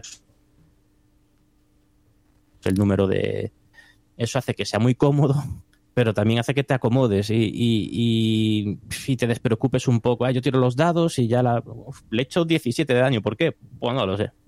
Pues porque tendría... O sea, te despreocupas un poco de eso. Mm, Pues bueno, pues puede tener su parte positiva y su negativa. Mm, No sé, si vosotros no lo habéis probado, Gabriel, yo creo que sí. Sí, sí lo he probado. De hecho, en el manual te explican cómo, cómo calcula los, eh, Sí, el sí. daño que realiza. Sí, sí, eso lo puedes calcular tú, claro, sí, sí. Pero al final, como lo hace la app solo, mm, no sé, se pierdes un poco la, la visión. Me pasa un poco como en, no sé, en- en cuando juegas un juego de mesa en Yucata, el Concordia en Yucata, o el, yo que sé, hay muchos juegos en que en Yucata la puntuación, mm, como te la calcula automáticamente, eh, simplemente, mm, ¿qué pasa si bajo esta carta? Llego a 78, pues esta, llego a 82, eh, pues bajo esta. Hala, ya está. Como te lo calcula automáticamente, lo haces un poco.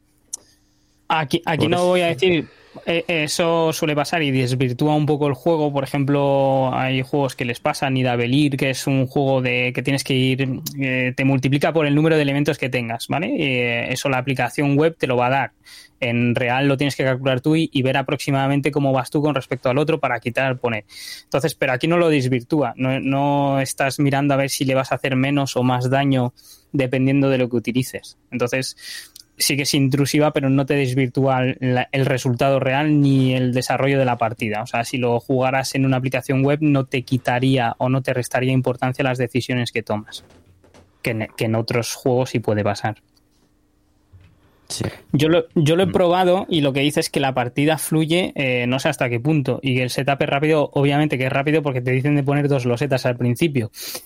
Vale, sí, el Sí. tema es que durante la partida tienes que poner tropecientas cosas. Eh, por ejemplo, el de introducción o la primera misión es un poco un alarde de todo lo que has ido construyendo en cartón, te lo voy a poner para que veas qué bonito te queda.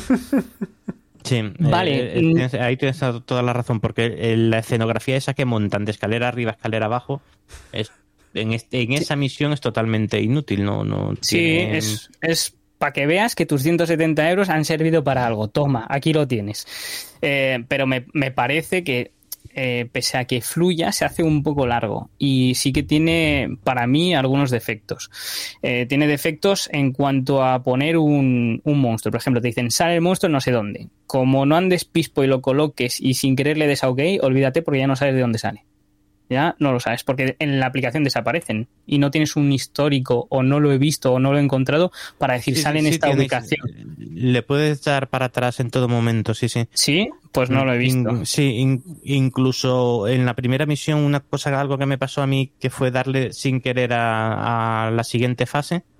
Y yo, coño, Sí, le he dado a la, sí. a la, a la fase de monstruos y han empezado a atacarme. Yo, "Hostia, esto, pero como. Pero darle, darle en- para en atrás. El primer me lo comí. eh, eh, En la segunda sí, sí vi cómo darle para atrás y, y te va diciendo dónde. Te lo vuelve a explicar todo. Sí, No- no pero es hasta un registro como en otros juegos que simplemente te pone el texto, sino que da, da marcha atrás por completo a la pantalla. Sí, Claro, pero tiene la, en- la opción. ¿eh? entiendo que hasta cierto punto, porque si ya te han atacado, darle para atrás no podrás, ¿no? O sea, Sí, sí, el res- sí o que tú le hayas Mm. atacado, o sea, es- eso me parece un poco raro. Ah, bueno, claro, no. El daño no se lo tendrías que quitar manualmente, que eso creo que no se puede en este. No. Eso ahí Eh, bueno, razón. Mm. Eh, Eso no, no sé, lo, lo revisaré porque ya te digo que lo estuve mirando, eh, porque desapareció y no sabía dónde ponerlo y estuve mirando un poco en todos los sitios y digo, ¿y, y ahora dónde estaba? Bueno, lo puse aproximado y eh, el otro elemento que, eh, que, la, o sea, que no me gustó demasiado de la aplicación es a lo mejor esa toma de decisión que tú dices de, de las decisiones que te pone el personaje, no sabes muy bien para qué sirven te lo explica brevemente tanto en el manual como en la aplicación, porque el primer escenario es- retoma las reglas y te dice dónde puedes ir a verlas, que eso está muy bien, porque te dice esto es así, y si quieres saber más sobre este tema, vete a la página X del manual. Vale, perfecto. Y además tienes un glosario muy grande dentro de la aplicación que te permite eh, mirarlo todo, absolutamente todo. Eso está muy guay. Pero tomas decisiones y no sabes en qué a, qué van a afectar, ¿vale? Después es verdad que llegas a la fase de, pueblo de descanso y, puedes ver lo que has elegido, que te ponen unos valores, pero que tampoco sabes en qué te influyen o en qué no te han influido. Eh, entonces eso tampoco me, me llamó demasiado la atención. Tiene cosas muy chulas, muy chulas. El hecho de dar la vuelta a las cartas es, es un sistema muy tonto, pero las cartas se te van cansando porque tú les pones fatiga para obtener beneficios y puedes con una acción darle la vuelta. Eso hace que el que lo que comentaba eh, Miguel de lo que puede ser débil el monstruo cambie, porque a lo mejor pasas de un arma cortante a una, a una maza.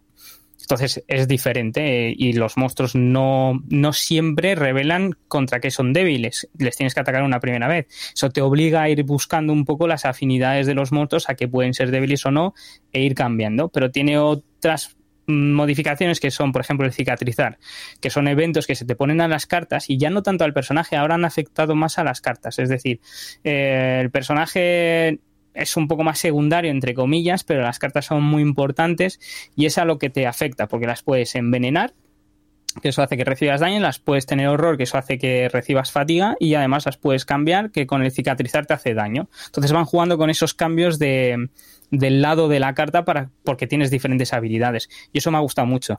No empiezas como en el Destiny segunda con tres habilidades en mesa, sino que empiezas con el arma y vas adquiriendo y eso mola porque tienes un sentido de progresión.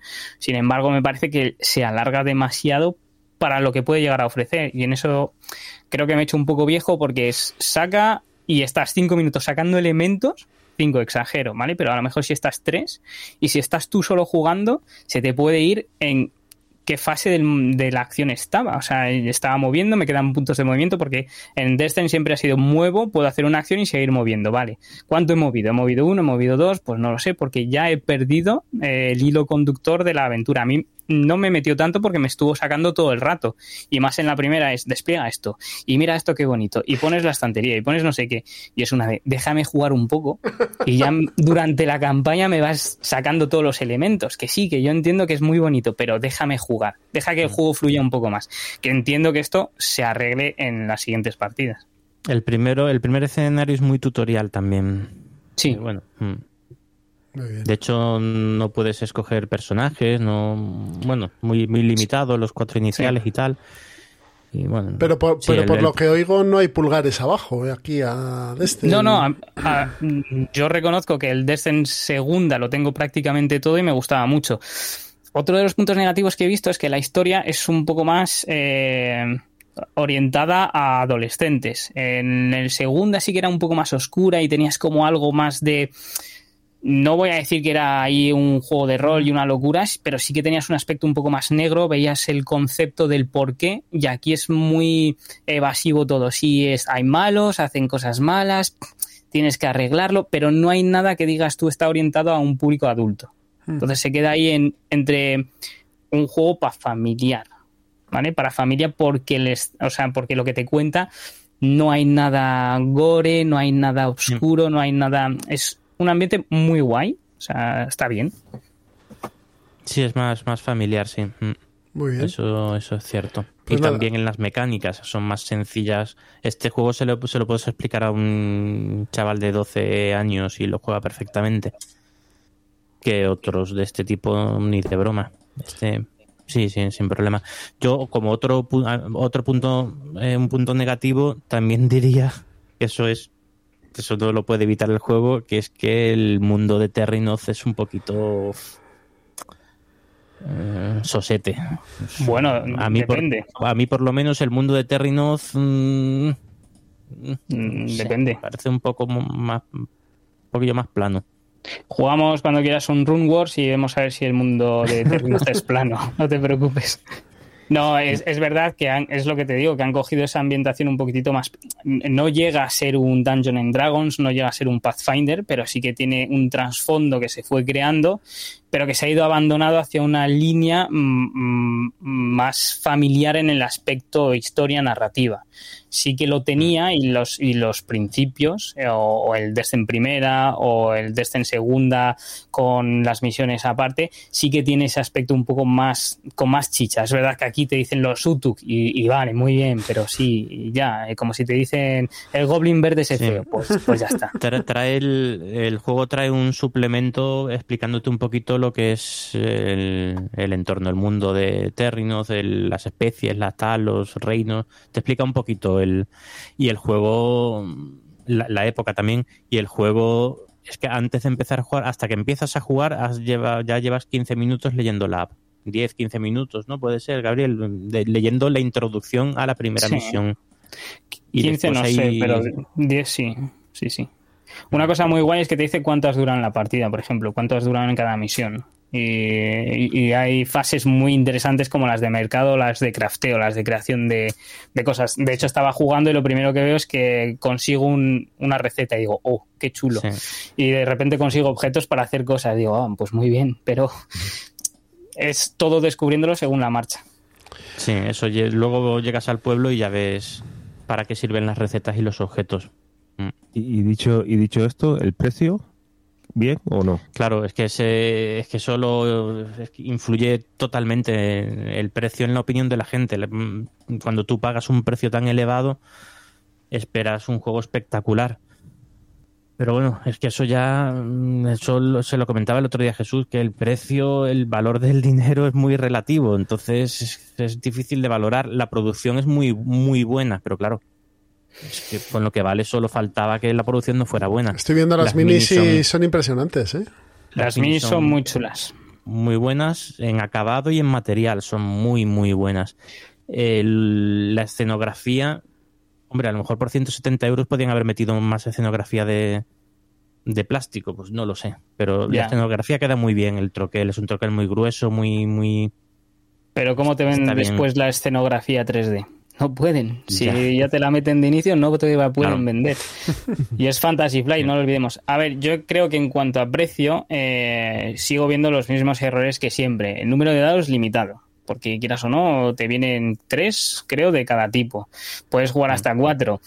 Mm, No todos los personajes utilizan los mismos dados, sí, pero por 175 me vas a decir que no podías poner dos unidades más de cada. Bueno, eh, pues dentro vale. de un mes sale el pack de dados por 20 euros. Efectivamente, por 20 o... Antes, O por- antiguamente eran 9 euros, vale, pues saldrá por 20 porque hay que duplicarlo. El, el desarrollo de la aplicación sí que es verdad que ahí se han tenido que gastar dinero, pero es un gasto único. Quiero decir, es un gasto que ya lo conoces, ya lo tienes. No creo que eh, para suplir eso hayan dicho, pues vamos a incrementar el precio del juego unos 50 euros. No me lo creo, porque por 50 euros, mm, o sea, tu precio ya está cerrado, es ganancia pura prácticamente el desarrollo al ser una vez. Espero que en un futuro veamos, eh, como hicieron con tanto como El Señor de los Anillos, en mansiones creo que también que hay DLCs gratuitos de campañas nuevas o, o seguir la campaña que no sean de pago, o sea, que no tengas que comprarte ni el acto 2, porque en la caja ya te viene acto 1, muy bonito, o sea, ya te indica, va a haber acto 2, 3, 4 y todo lo que puedas pagar. Se, Entonces- supone, se supone que el acto 2 es la misma caja, ¿eh? Sí. O sea que el acto no van 2 a ca- va a ser un cajotón de este tipo. Bueno, pues espero que lo hagan muy bien en este. 2 es una caja igual. Mm. Sí, y que, que- que en total tienen pensadas tres, tres actos. Sí. Tres actos a iguales, no sé o sea, tres cajas de este. Porte. Bueno, si funciona bien, seguro que saldrán más actos, vamos, eso. Sí, Y si no funciona bien, pues se quedarán en el primero, como ha pasado con otros juegos, pero bueno. Bueno, si queréis vamos a pasar a otro que ya llevamos un buen rato con este Descent. Lo bueno que yo me saco aquí es que no le habéis dado palos. Habéis dicho sus inconveniencias y sus Yo, bondades. mira, sinceramente, pero- yo esperaba. Yo, yo esperaba comprarlo, probarlo y venderlo, porque no. No sé, no me parecía un precio un poco tal. Pero yo lo he probado y. Y por lo menos hasta que no me complete la campaña, aquí se va a quedar y. Vamos, y con la familia seguro que lo vamos a jugar. Y encantado. Yo. Yo esperaba poco, a lo mejor por eso me ha gustado mucho. Mm, Es que No lo sé, Mi por la opin- expectativa. mi opinión es que eh, a este rango de familiar, por llamarlo de alguna familia, en el que puedes jugar con hijos, eh, a lo mejor Gloomhaven o Jaws of the Lion o Frosthaven se quedan muy grandes para, esa, para ese ambiente familiar y sí para un ambiente jugón y es donde van a ir a buscar el nicho. No tanto a ese ambiente jugón porque ya hay juegos que creo que lo superan bastante bien en cuanto a lo que hace, pero sí que para ese ambiente para jugar con niños y o más familiar o más distendido es perfecto. Ahora bien, invertir eso pues depende de cada cual. Está claro. Miguel, continúa, que tienes aquí un par de cosas más. Cuéntanos. ¿Sigo yo? Sí. Pues, eh, ¿por cuál voy? Pues mira, el, último que tengo puesto en la, en la escaleta, que va a ser más rapidito, que es el la expansión del banquete de Odín. Mm, Lo pillé hace poquito, ahora un par de semanas, la expansión de los noruegos del banquete de Odín.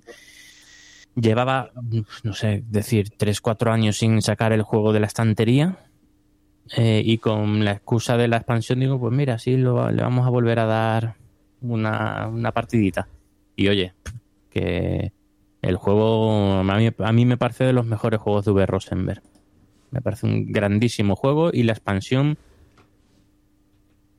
Si, te- si os digo la verdad, la expansión eh, cuando lo juegas a mí me pasó casi un poco desapercibida.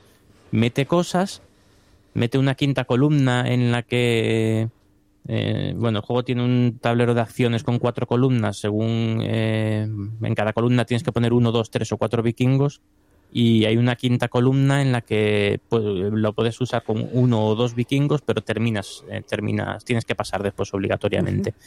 Esa es una de las cosas que metes. Entonces son acciones más potentes que las de uno o dos normales, pero bueno, pero te sacan ahí de un apuro. Mete islas nuevas, eh, mete unos barcos nuevos de migración, que también eso es trivial. Lo de las islas tampoco es una gran mejora. Y mete mm, unas chozas, de, no me acuerdo cómo se llaman, unas chozas que eso sí me ha gustado mucho, que le da un poco de eh, asimetría al juego, porque son chozas eh, en cada partida.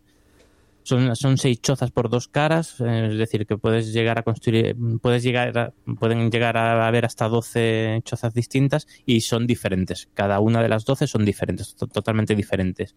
Y bueno, pues le mete un poquito, un poquito de variedad. La no me parece una expansión imprescindible ni mucho menos, pero sí me ha servido para recordar que es un juegazo, vamos, en mi opinión, por encima de voy a otro unfollow, me voy a ganar, por, en mi opinión, por encima del agrícola. Joder, va, mayo. durísimas Sí, yo, eh, durísimas que- declaraciones. No, a a mí el agrícola nunca me, yo nunca me he enamorado del agrícola ni ¿De del, le- caverna menos. ¿De Le Abre? Eh, el Le Abre me parece un- pues, el mejor juego de Rosenberg y de los favoritos míos de mi colección, el Le Abre. Pero junto con el Le Abre de este autor, yo pondría antes el banquete de Odín. Bueno, eso cada uno tiene su, Sí, sí, sí, está claro. su gusto. También tiene, tiene mazos distintos de cartas, que de, de profesiones, de oficios, que como el agrícola, que bueno, pues no, empieza ahí en la caja esta trae, trae en la caja básica tra- trae, tres mazos y de momento creo que no hay ningún, ninguna expansión que traiga más mazos, solo promocionales. Y está, o sea, es que te da una jugabilidad inmensa y influye en la partida tanto como en el agrícola esos, esos mazos. Y luego el resto de, de las decisiones me parecen. El agrícola aprieta, quizá apriete más, pero este se queda una cosa intermedia entre el agrícola y el caverna en ese sentido, de, de dureza, de. de pasar hambre, como los juegos de este tío. Muy bien. Entonces, bueno, no, si ya tienes el banquete de Odín, esta expansión no es imprescindible, ni mucho menos. Lo mejora un poquito, sí, lo mejora. Eso, lo hace el juego un poquito más redondo, pero. Pero a mí, ya te digo, lo que me ha servido es para recordarme que este juego lo tengo que sacar más a mesa y, y sacar menos broza que tengo por ahí. Y que sale más a mesa. Muy bien. ¿Qué más cosas tienes? Bueno, pues luego me- ese, eh, hace un par de semanas me llegó también un Kickstarter que, del que ni me acordaba que se llama Studies in Sorcery, es, eh, estudios de hechicería. Que es un juego de cartas y eh, la mar de para hasta cuatro jugadores.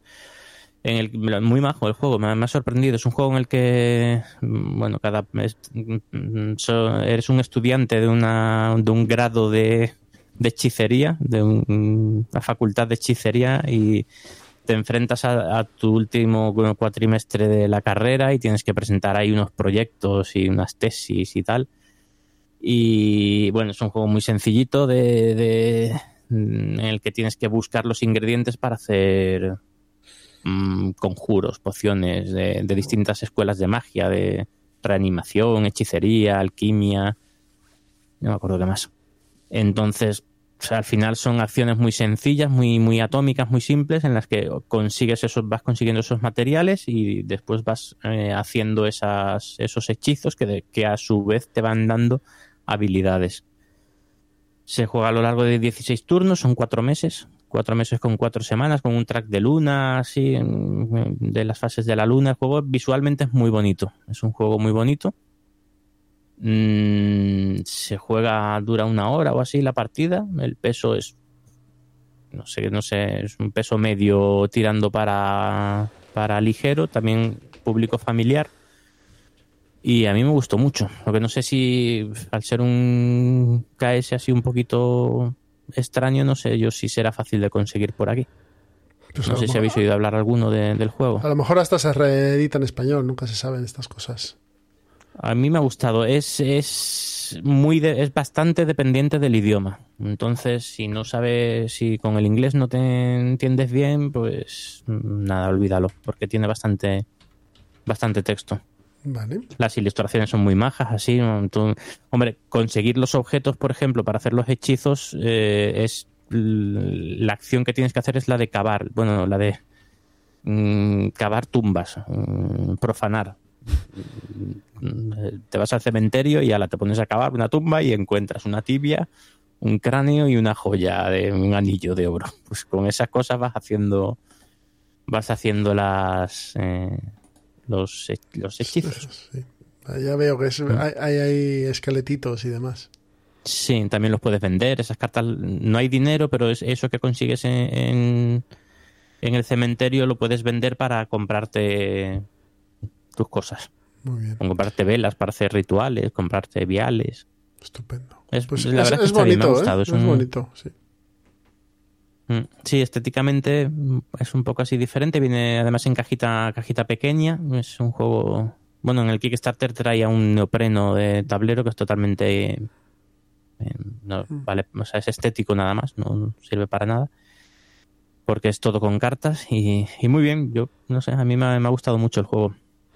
Aquí la, la pequeña deseando repetir, deseando sacar tibias de, de- Eh, a, de la, cementerio. a- a la pro- Bueno, a la profanación. sí, a nivel educativo no sé, pero bueno, pero hay cosas peores, ¿sabes? ¿Y el último? Este Wildlands de Ancients. Pues Esta es la versión ten- cooperativa, ¿no? Eh, bueno, eh, sí, trae varios módulos el, el, el Ancients. Waylands Ancients. Es una expansión. La, bueno, la tenía ya desde hace, no sé, salió, yo creo que salió hace un año o más de un año, no recuerdo muy bien. Eh, es una expansión que tiene, tiene tres módulos, uno que es de, de simplemente dos tableros nuevos, o sea, un tablero por las dos caras, que los tableros le dan vidilla al juego. Que este, este- los dos tableros, la verdad es que están, están chulos. Eh, trae una versión y bueno y trae unas miniaturas y una, una facción que contra la que puedes jugar en, en modo cooperativo efectivamente. Cooperativo para uno o dos jugadores. Eh, también sirve esa facción como una más para una partida normal. O sea un personaje puede llevar a los ancianos vale igual que otro lleva a los o sea igual que, que los de la, la, la de los esqueletos o la de yo que sé cualquier otra vale pero lo más interesante que trae el juego es la posibilidad de jugar en cooperativo. Eh, trae cinco escenarios distintos, para un- uno para cada uno de los eh, ancianos. Bueno, en cooperativo no, en cooperativo o en solitario, porque eso, o uno o dos jugadores. Incluso en dos jugadores lo puedes jugar tú en solitario. Pero en este, o sea, yo lo que he probado eh, funciona mucho mejor uno solo. O sea, este, esta expansión es para jugar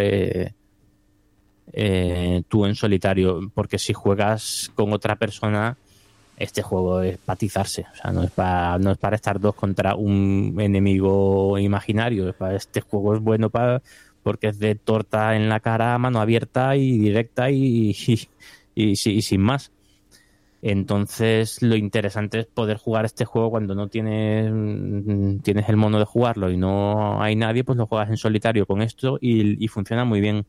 La verdad es que funciona muy bien. Son cinco, cinco facciones con, cinco escenarios distintos. En cada escenario tiene unas, unas mini reglas. Cada uno de, los, de esos cinco ancianos funciona de forma diferente. Y si, eh, tu turno lo haces exactamente igual y el turno del anciano mm, es eh, se hace con un, pequeño mazo de cartas. Un- Uno para eh, el- el anciano y otro para sus minions, para sus esbirros, que también se van a ir moviendo por ahí. Eh, y la verdad es que está, está muy entretenido. Es duro, es, es un cooperativo. Pues, bueno, al final, como casi todos los cooperativos, es difícil de ganar. Es muy difícil de ganar, puede ser, llegar a ser un poquito frustrante, pero, pero bueno, se gana. De vez en como en el viernes, de vez en cuando, no sabes por qué, pero se alinean los astros y ganas una partida. Eh, es fácil de manejar el, el, el, el bot del, del escenario. Enseguida, en cuanto llevas un par de turnos, ya ves cómo funciona y, y lo manejas con mucha facilidad y te quita el mono del juego. El problema es lo que decía antes, que es que este juego este juego es para, mm, para enfrentarse, este juego es de enfrentamiento, es de estar juntarte con otros tres o, o los que sean y liarte a, a eso, a, cachetadas y, y reírte de él en su cara. Entonces, pues aquí, pues no, eso no. Es que es poco, pocos juegos hay con tantas puñaladas como, bueno, hay, hay muchos, ¿vale? Sí, pero este juego tiene muchas puñaladas. Este, y además cuando estás así con el puñal que le vas a dar ya el último golpe a ese, saca tu carta de su carta de interrupción, interrumpe, corre, el otro interrumpe ese que ha interrumpido y le echa un ataque tal. O sea, ahí es una puñalada continua este juego. Entonces, eso es lo que lo hace más divertido. En, jugando en solitario, pues bueno, pues te ríes del bicho que le has metido, te, pero no es lo mismo. No es lo mismo, no es lo mismo pero bueno, me he echado unas cuantas partidas y me lo he pasado muy bien. ¿eh? Muy bien, pues nada, cuatro juegos. Descent, eh, Studies in Sorcery era. Sí, me he pasado un poco, pero bueno. Eh, ¿Qué más era? Wildlands Ancients y la expansión del banquete de Odín. Muy bien. He hablado de un- uno de más, pero Gabriel. me apetecía hablar de los cuatro. Gabriel, te toca. Me toca y del tirón, ¿no? Y del tirón ahí. A saco. Venga, vamos a empezar por el último, que es eh, uno que menos que no me ha gustado prácticamente nada, The Shades of Runedar. El asedio, el asedio de Runedar, ¿no? Sí, de Ludonova, que ha salido hace, hace poco y es un deck building. ¿eh? Para que veáis que voy temático con, con el tema. Eh, bueno, básicamente mm, eh, el aspecto un poco diferente de, de este deck building es que son 12 cartas y al principio de, de la ronda se quedan dos fuera, ¿vale? Y siempre vamos a jugar con 12 porque en el mercado vamos a ir mejorando las mismas cartas, vamos a ir obteniendo nuevas y mm, tenemos que impedir que los orcos se lleven el oro. ¿vale? ¿Y cómo conseguimos esto? Escapando del castillo en el que estamos eh, y tenemos que ir quitando piedras para ir desbloqueando el pasadizo que nos lleva afuera y poder escapar con todo el oro. Pero por ese pasadizo pueden ocurrir cosas, bueno, eventos. eh, eh, en fin, eh, ese tipo de cosas que pueden ir ocurriendo. Y para no extenderme demasiado en cuanto a mecánica, porque es que tampoco es que tenga demasiada mm, cosa innovadora, eh, se me ha hecho muy plano, en el sentido de que es... todas las partidas tiene un mazo en el que van a llegar los orcos o por un lado o por otro, o sea, hay tres lados posibles, ¿no? Por el frontal, el lado izquierdo o el flanco izquierdo y el flanco derecho y van a ir moviéndose de fuera hacia adentro, ¿vale? Pasan de fuera hacia la almena, de la almena hacia un patio interior y llegan al medio y se marchan con el oro. Y eso por los tres lados. Lo que pasa es que sale de un mazo aleatorio. Y básicamente tenemos que ir impidiendo eso y al mismo tiempo quitando piedras, consiguiendo nuevas cartas. Las nuevas cartas las conseguimos en los diferentes lugares que tienen piedra, pieles y, y piedra, pieles y madera. Y eso lo tenemos que ir poniendo encima de las cartas que piden unos ciertos recursos. Hay tres tipos de cartas diferentes, eh, básicas, avanzadas y muy avanzadas. Y las reemplazamos por una del mazo. Bueno, Dicho esto, eh, al juego le falta algo más de desarrollo en cuanto a que estamos jugando siempre lo mismo. Aunque tengamos un mazo de eventos que haga que los monstruos o las cosas aparezcan de manera aleatoria, eh, no deja de ser siempre lo mismo. O sea, me enfrento contra lo mismo, puedo incrementar la dificultad, que es que, eh, que es que el número de piedras que tengo que quitar para escapar aumenta en cada fase y hay como cinco fases de quitar piedras. Es, es un juego difícil en realidad, no, no es un juego sencillo y su dificultad en que es difícil, pero no, no aporta nada, no mejora nada, no estás jugando por, por- porque estás puesto a jugar, vamos. No, no puedo decir cosas buenas, me pareció muy plano. Le falta algún modo campaña de se destruye el flanco, pueden pasar, es más fácil que se lleven el oro por aquí, por allá. O sea, aparte de ese nivel de dificultad que es eh, alto, pues que aporten algo de diferente en cada partida, que puedas jugar escenarios. ¿vale? Em, cajotón enorme también, ¿no? Sí, lo, lo del cajón es un poco, es de risa, porque eh, los elementos eh, te viene cinta para pegar de doble cara, ¿vale? Porque en el tablero, sí, en el tablero puedes poner en las, en, digamos, en las torres tiene como ciertos elementos de cartón que puedes ir poniendo.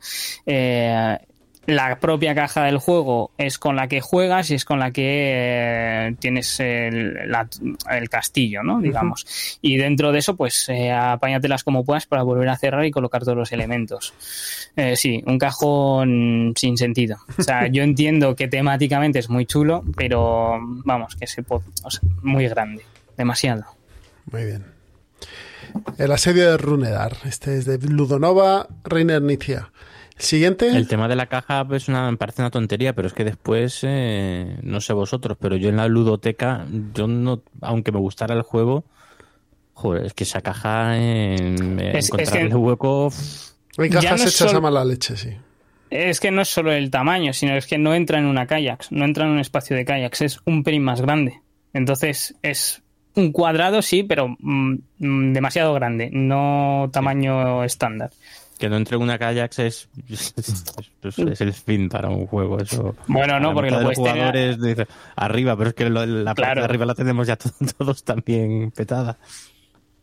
Sí, sí, sí, os suele ocurrir o que esté petada o que tengas los cajones grandes alargados porque son juegos que requieren espacio y que prefieres tener eso que no este. Eh, Mm. Dicho lo cual, entiendo que haya a gente que le guste, eh, se podría parecer a, a- ¿cómo se llama este de Antoine Bauza, el que comentaste antes, Ghost Jesús? Eh, Stories. Sí, es de- del estilo, ¿vale? A nivel de dificultad y tal, me quedaría con Ghost Stories, ¿vale? o sea, yo personalmente. Porque son fantasmas chinos y siempre molan más. Mm, Bueno, porque le da un poquitito más de, Mm. de diferencia, ¿no? Digamos que es algo más diferente. Y eso que es un deck building que me debería de gustar, pues no, no, No, ha sido lo suficiente. No. ¿Qué más tienes por ahí?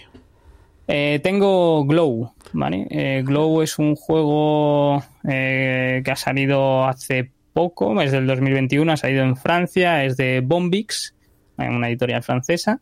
Que tiene una, Eh, porta- una portada preciosa. Bueno, es que el, el, el- ¿cómo se llama? El dibujante eh, es muy conocido. Eh, es eh, Vincent Dutré. Vale. Eh, y el autor, el diseñador de este juego es el de Lewis and Clark. Eh, el Vincent Dutré es el que ha hecho Jaipur, Robinson, Lewis and Clark, Los Cities, eh, Quest for el Dorado. O sea, eh, los dibujos que tiene este señor son muy molones. Y, por- y portadas de y portadas de Pathfinder, ¿eh? Sí, sí, sí. Es que él viene de, de lo que es la bande dessinée, no, no viene de la ilustración de juego de mesa pura y dura. Viene, Viene de, de los cómics, vamos. Bueno, sí, mm, novela ilustrada. Sí, vamos. No- Para no ofender a nadie. Te, te, ¿vale? ve- te veos. Bueno, sí, vale, te veo. Bueno, e- el, el Glow es, eh, es un jueguito mm, que mezcla varios mecanismos, que es el draft, ¿vale? Eh, también tiene el Push Your Luck, el, el tentar a la suerte, y, y Set Correction. Eh, ¿Qué tenemos que hacer en el juego? Tenemos que conseguir eh, un. Bueno, de entrada nos dan un familiar que nos van a dar dados. Esto se trata de conseguir dados, ¿vale? Y tenemos un tablero eh, por los diferentes elementos que vienen en el juego, que es agua, eh, piedras, eh, hierba, fuego, bueno, elementos, ¿no? Y vamos a disponer en el tablero los familiares, por llamarlos así. Y esos familiares los vamos a draftear. El primer jugador elige. Y se va a llevar el familiar con los dados asociados a ese elemento donde ha caído el familiar, que el familiar no tiene por qué tener nada que ver con el elemento en el que está, ¿vale? Son posiciones y se sacan de un mazo que vienen A y B, se baraja el A, se baraja el B y se pone uno encima del otro y se van sacando. Y se sacan cinco, ¿vale? Y puede ser que no haya dados, que entonces te dan un, token de mm, comodín. Y básicamente lo que haces es en tu turno, cuando ya tienes todos los dados y todos los jugadores han drafteado, los lanzas y aplicas los efectos de tus familiares. Es decir, debajo de las cartas vienen unos efectos que, por ejemplo, es que tengas una nube y una gota de agua y te da cuatro puntos y además una ficha de relanzar dados.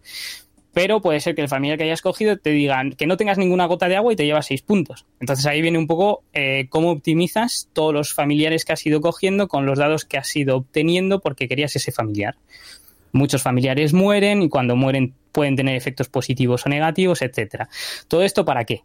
Para ir avanzando en un tablero y dejando tu casita lo más lejos posible en un track, que el tablero también es precioso, y lo dejas lo más lejos posibles. Eh, los dados que has utilizado para activar los efectos de los eh, familiares también los utilizas para avanzar en el tablero. El tablero te pueden pedir agua, fuego, los elementos que te vienen en los dados. Y una vez que ya has avanzado, si has conseguido llegar a un espacio eh, donde dejar tu casa, la puedes dejar y eso te va a dar puntos al final. Y dejas los dados, tal cual los has obtenido, los dados pequeños, en el espacio correspondiente de su elemento. Y así ya drafteas para el siguiente y vas avanzando. Tiene cosas curiosas, eh, como la mecánica esta de- del draft de dados, y además tiene el sistema de relanzar dados. Tú si no tienes eh, con qué relanzar dados, te vas al espacio anterior con, eh, con un icono de relanzar dados. Es decir, puedes tener 15 puntos y encontrarte bajar a 9 porque necesitas relanzar para obtener los iconos que necesites. ¿Vale? Y entonces, entre más cerca estás del cero, porque empezamos en 10, más iconos tienes, pero entre más lejos estás en puntuación, a lo mejor estás en 45 puntos y tienes que bajar a 35 para volver a avanzar. ¿Vale? Entonces te obliga a tener fichas, eh, los iconos de, mm, eh, de comodín te permiten reemplazar un, eh, un elemento para ir avanzando en, el, en la pista.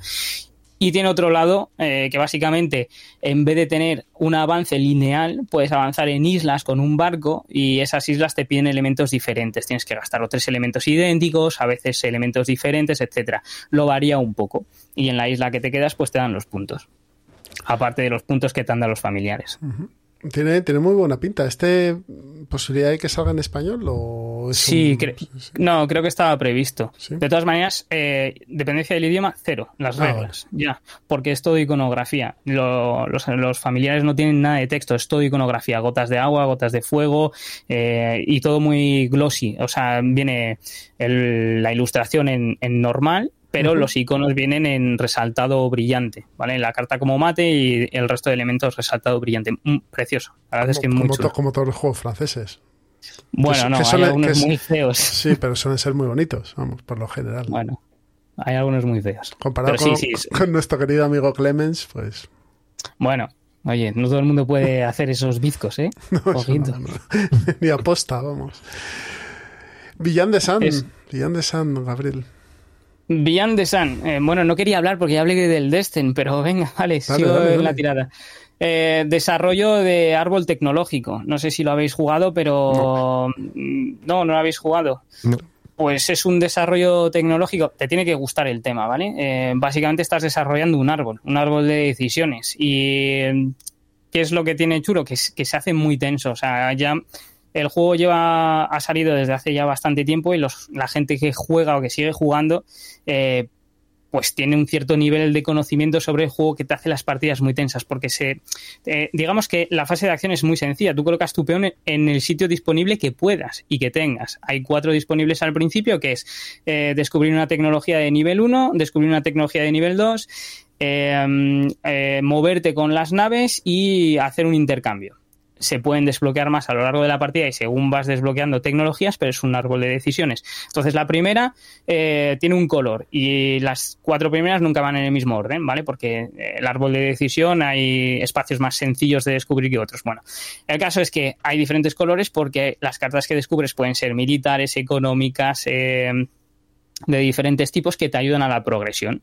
Y aparte de ir descubriendo, que es el objetivo del juego, porque las cartas de nivel 4 te dan muchos puntos de victoria enfocado a lo que has ido descubriendo, lo que es la conquista espacial, que son planetas que van saliendo, también.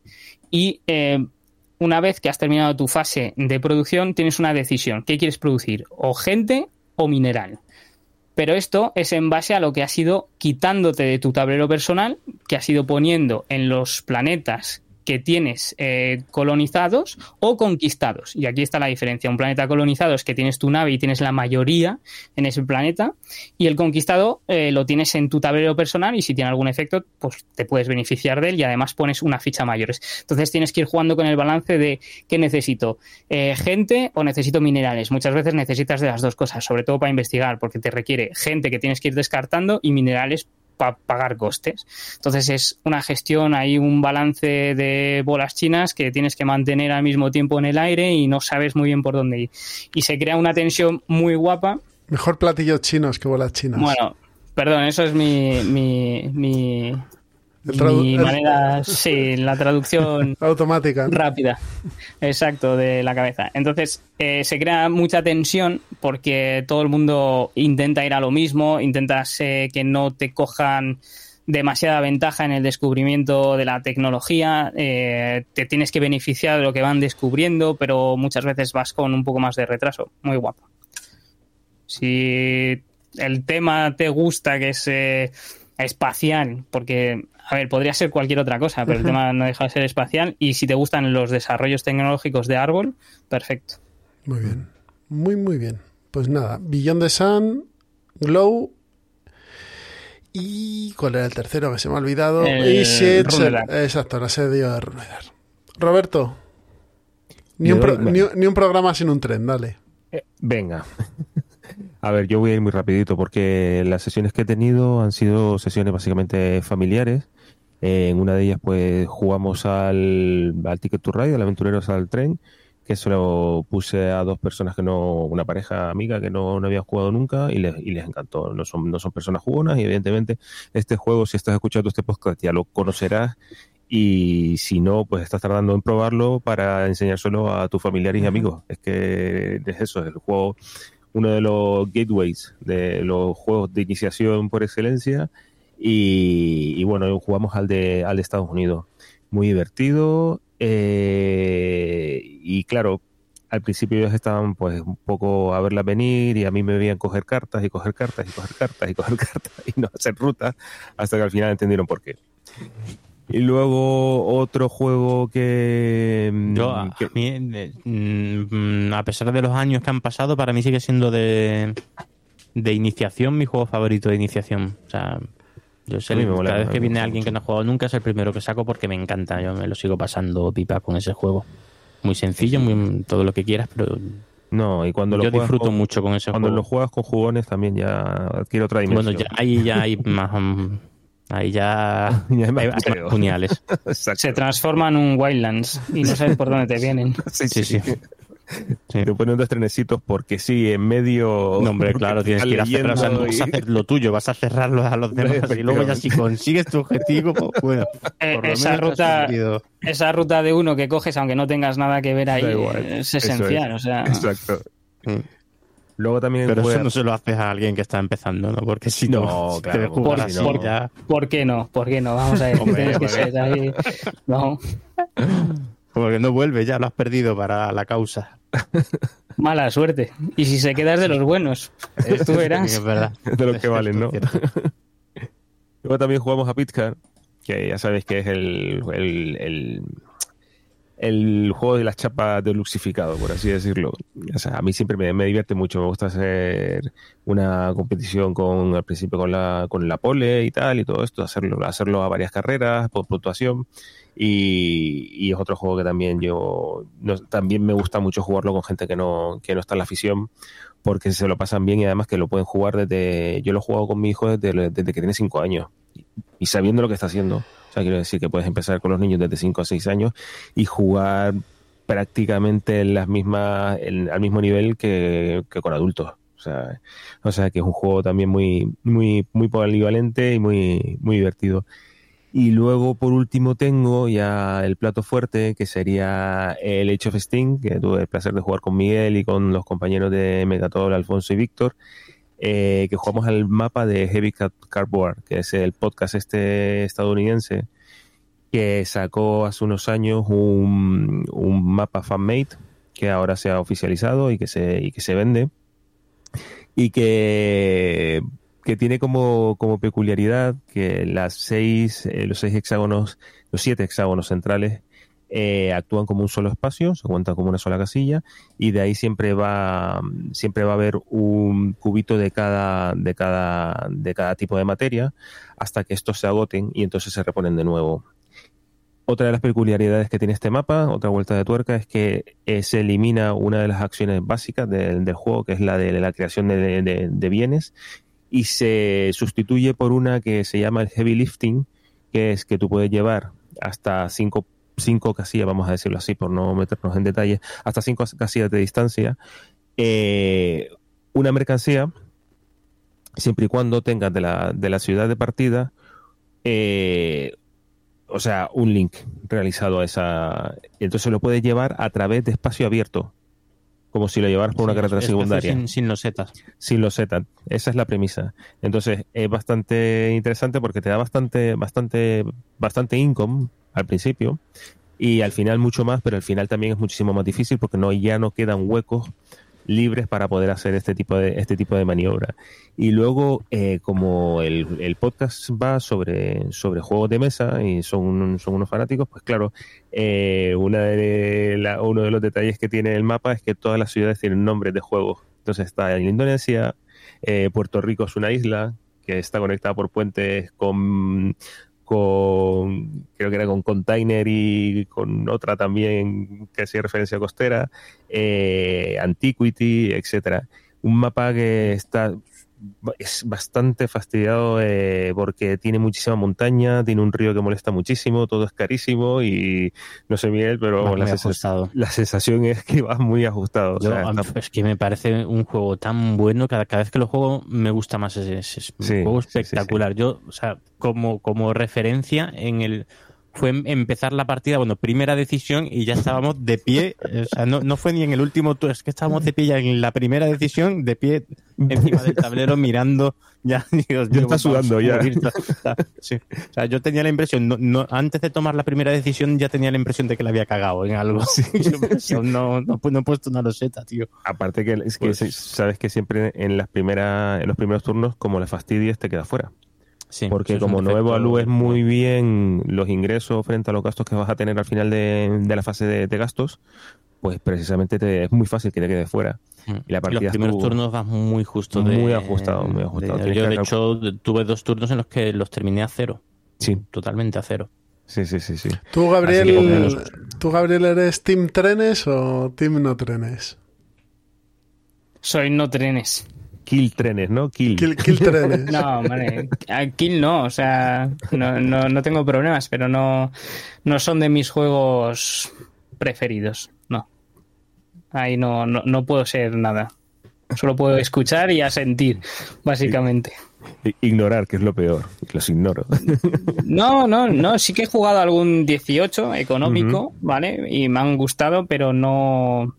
Prefiero, otra inver- cosa. Prefiero invertir ese tiempo en otra cosa, efectivamente. Claro. Pues Y- este, este Chef Sting a mí me parece un espectáculo. ¿eh? Sí, en donde, en donde se, es- en donde se todas las premia partidas. ¿eh?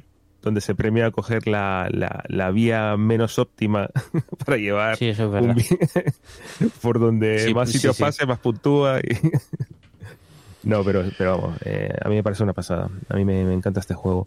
Y eso y eso es todo por mi parte, porque la he tenido vamos, una semanita que no, que no me ha dado tiempo de, mucho.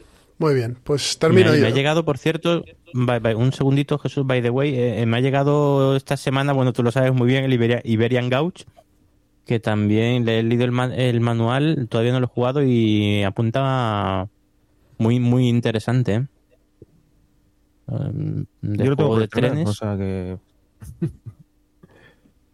pues vamos, estoy deseando sacarlo a mesa, a ver cuándo, cuándo puede ser. Son dos hojas de reglas y tiene muy buena pinta. Muy bien. Jesús. Gauch es un Cube Rails. A ver, yo el primer fin de semana de, de octubre he estado en una casa rural que montaron la gente de Conexión Lúdica, Fran y Gixmo. Y nada, eh, pues he estado jugando pues, desde el viernes tarde hasta el domingo mañana. Y como jugué varios juegos que ya he hablado aquí, como Automobile, Tingus, eh, eh, Hansa Teutonic y demás, voy a centrarme en los que no he hablado aquí y que, que he jugado allí, ¿vale? Empiezo por Stockpile. Stockpile, que es un, pues un juego, os digo os ahora la ficha así en un momento. eh, juego del año 2015, eh, que está editado aquí en España por, por Arrakis Games, es la edición épica, con lo cual trae todas las expansiones. Y es un juego básicamente de blufeo. No sé si lo habéis jugado vosotros. Sí, yo sí. Yo no. ¿Tú, Gabriel? Sí, sí, lo he jugado, sí. Es un juego de blufeo. Es, vamos a tener seis valores eh, de, la bolsa y lo único que vamos a hacer es intentar ganar eh, dinero con ellos, haciendo que suban y perjudicando a los de los rivales en la medida de lo posible. Las expansiones te incluyen pues unos dados que te modifican las eh, los, eh, las subidas o bajadas del mercado, unos personajes que te cambian el dinero inicial y, y te dan habilidades, unas cartas de bienes que también las jugamos y creo que había otro más que ese no, no incluimos, ¿vale? La verdad es que el juego está bien, es un yo no diría familiar, pero sí que es un juego bastante eh, no ligero, pero sí animoso, ¿no? Es accesible. eh, Sí, sí, no es muy complicado de reglas. Lo único que tienes que es pues, ir teniendo un poco de control de lo que vas poniendo, de lo que vas quitando, de dónde va. Porque esto se van montando unas pilas y ahí se van poniendo acciones y putaditas. Entonces, bueno, pues tienes que ir teniendo un poquito de control de quién va poniendo el qué o jugártela y decir, mira, apuesto por esta pila y que sea lo que Dios quiera, ¿no? Pues sí tiene muchas cartas boca abajo. A Sí mí que lo este que parece- stockpile está bastante chulo. Dime. Sí, que a mí lo que me parece me parecía un poco anticlimático era que se premiara las mayorías al final de, de la partida, la el mayor inversor de cada una de las empresas, a pesar de que la empresa a lo mejor fuera una porquería, ¿sabes? Sí, pero Me bueno, un pues, poco- te daban 10.000 10.000 de, de dinero. Pero luego no lo vas a, a recuperar porque si tu empresa vale uno, pues nada, nada, nada de nada. Bueno, este ha sido Stockpile. ¿Qué más tengo por aquí? A ver.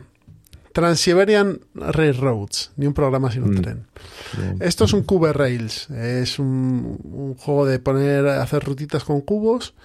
Hay unas pequeñas compañías, bueno, unas compañías de trenes. Tú vas adquiriendo estas acciones y mediante estas acciones vas a poder montar estas rutas con cubos.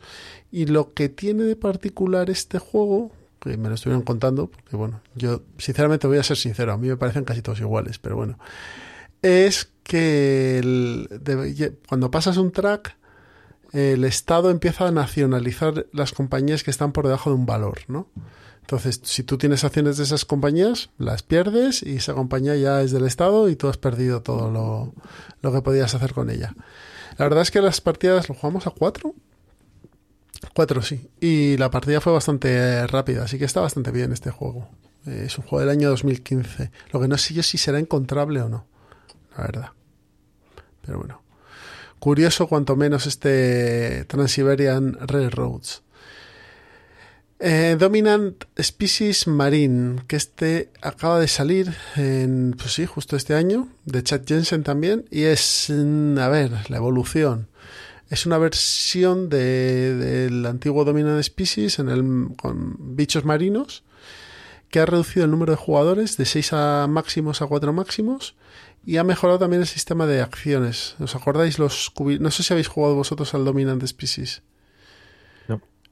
Yo El- sí. El sistema de los peones de madera eh, lo ha mejorado bastante comparado con el anterior. Lo que pasa es que, a ver, a mí me gustó, pero esta partida la jugué de 1 a 3 de la madrugada. Entonces estaba como entre ido y ido de gagas. Entonces, bueno, pues más o menos mis calamares hicieron lo que es tenían que un, un dominant, dominant species a esa hora se hace duro, ¿eh? Yo, yo lo que hacía era comerme a la gente al lado y ya está. Luego no hacía puntos, pero vamos, matar gente maté unas cuantas. Eh, el juego está bastante bien, termina, además la última carta nos salió la última del mazo, o sea, horrible. Eh, termina cuando em, se acaban las cartas y sí que hay bastante bas- se ciclan bastante las cartas de- del mazo, sí que van saliendo. Cuando vas evolucionando y demás vas cogiendo cartas y, y eso te quieras que no te va ayudando. Tiene cartas de efectos permanentes mientras cuando salen y demás. La verdad es que a mí me gustó más que el antiguo, ¿eh? ¿Sí? Me parece más dinámico. Mm. La, la selección Sigue de siendo- acciones, al no ser de arriba a abajo obligatoriamente y además eh, de izquierda a derecha, eh, eso hace que fluya bastante más porque estás todo el rato jugando. Sí, es está más mejorado. Eh, Entonces es dinámico. Y el sistema de dominio y dominancia, no sé cómo lo habrán traducido, pero en el antiguo era. es difiere un poquitito, me parece, y no es tan abstracto como el otro concepto. No, la verdad es que está bien traído, ¿eh? Y, y el- y cómo se van recortando la- los espacios también está, me me parece que está mejor que las glaciaciones. Y por último me voy a probablemente al juego que más antiguo del que hemos hablado aquí, que se llama Dune o Dune, que es un juego del año 1979, ¿vale? Aunque yo he jugado con la versión del 2019, la versión de Gales Fortnite. Eh, ¿Qué tenemos aquí? Pues el, el- el juego que representa eh, las luchas de poder en Arrakis, ¿no? Son seis facciones, lo jugamos a seis jugadores. No terminamos la partida por ciertos problemas de, de conceptualización de reglas, pero eh, la verdad es que jugamos dos horas y pico largas y, sí que le pude ver bastante bien las, por lo menos las entrañas de este juego. Es un juego que tiene varias fases e incluye varias, varios tipos de juego en su interior. Tienes una fase de subasta, tienes una fase de, de control de área, de, de peleas y demás. Tienes unas fases de traición incluso, la verdad, unas fases económicas. La verdad es que el juego como tal está bastante bien. No sé si lo habéis probado vosotros, el Dune este. No, no, me gustaría probarlo. A ver, las facciones son muy asimétricas entre sí. Muy asimétricas. Eh, por darle un repaso rápido, los Atreides pueden ver cartas, tienen como una especie de presencia. Los Jarcones se dedican a traicionar, con lo cual tienen más traidores que nadie y además ganan cartas de traición y putean a los líderes contrarios, porque aquí las batallas se hacen con un dial como en Sight y puedes incluir cartas, dinero y, y líderes, ¿no? Para potenciar tu número de, de enfrentamiento. El emperador, por ejemplo, tiene tropas muy poderosas y mucho dinero. La cofradía lo que hace es que se puede mover por el planeta sin problemas. Los Fremen son muy duros y además se mueven por Arrakis como nadie, con lo cual no tienen problemas si, hay una tormenta o, o si se tienen que mover de un territorio a otro, se mueven más que nadie. Y las Bene Gesserit tienen cosas chulas como que pueden coexistir con otras piezas que normalmente no es posible. O sea, si tú estás en un territorio y entra otro, hay pelea. Y ellas pueden coexistir y además tienen una cosa que es la voz que obligan al otro a hacer algo. Es decir, quítate una carta de defensa y el otro se la tiene que quitar. Entonces tú la atacas y le metes un veneno, le metes una puñalada, lo que sea, y el tío pierde el líder, por ejemplo. Y también al principio del turno ya se hace una predicción. ¿Qué facción va a ganar y en qué turno? Entonces, si, si esa facción gana en ese turno y las Bene Gesserit lo han acertado, las que ganan son ellas. Entonces, bueno, el juego está curioso, ¿eh? Eh, lo que pasa es que es un juego que yo creo que hay que jugar a 6. Y eso a día de hoy es complicado. Muy complicado, sí. Mm. Y que abruma un poco al principio, son muchas fases y tal, pero al final luego es todo muy, muy mecánico y bastante. Quizás se atasca un pelín en la subasta, pero bueno, no creo que sea muy, mucho problema. Pues yo con esto he terminado. Así que si queréis y no tenemos más, pasamos al plan malvado, que nos lo ventilamos en un ratito. ¿Qué os parece? Muy bien. Perfecto. Perfecto. Pues hasta ahora.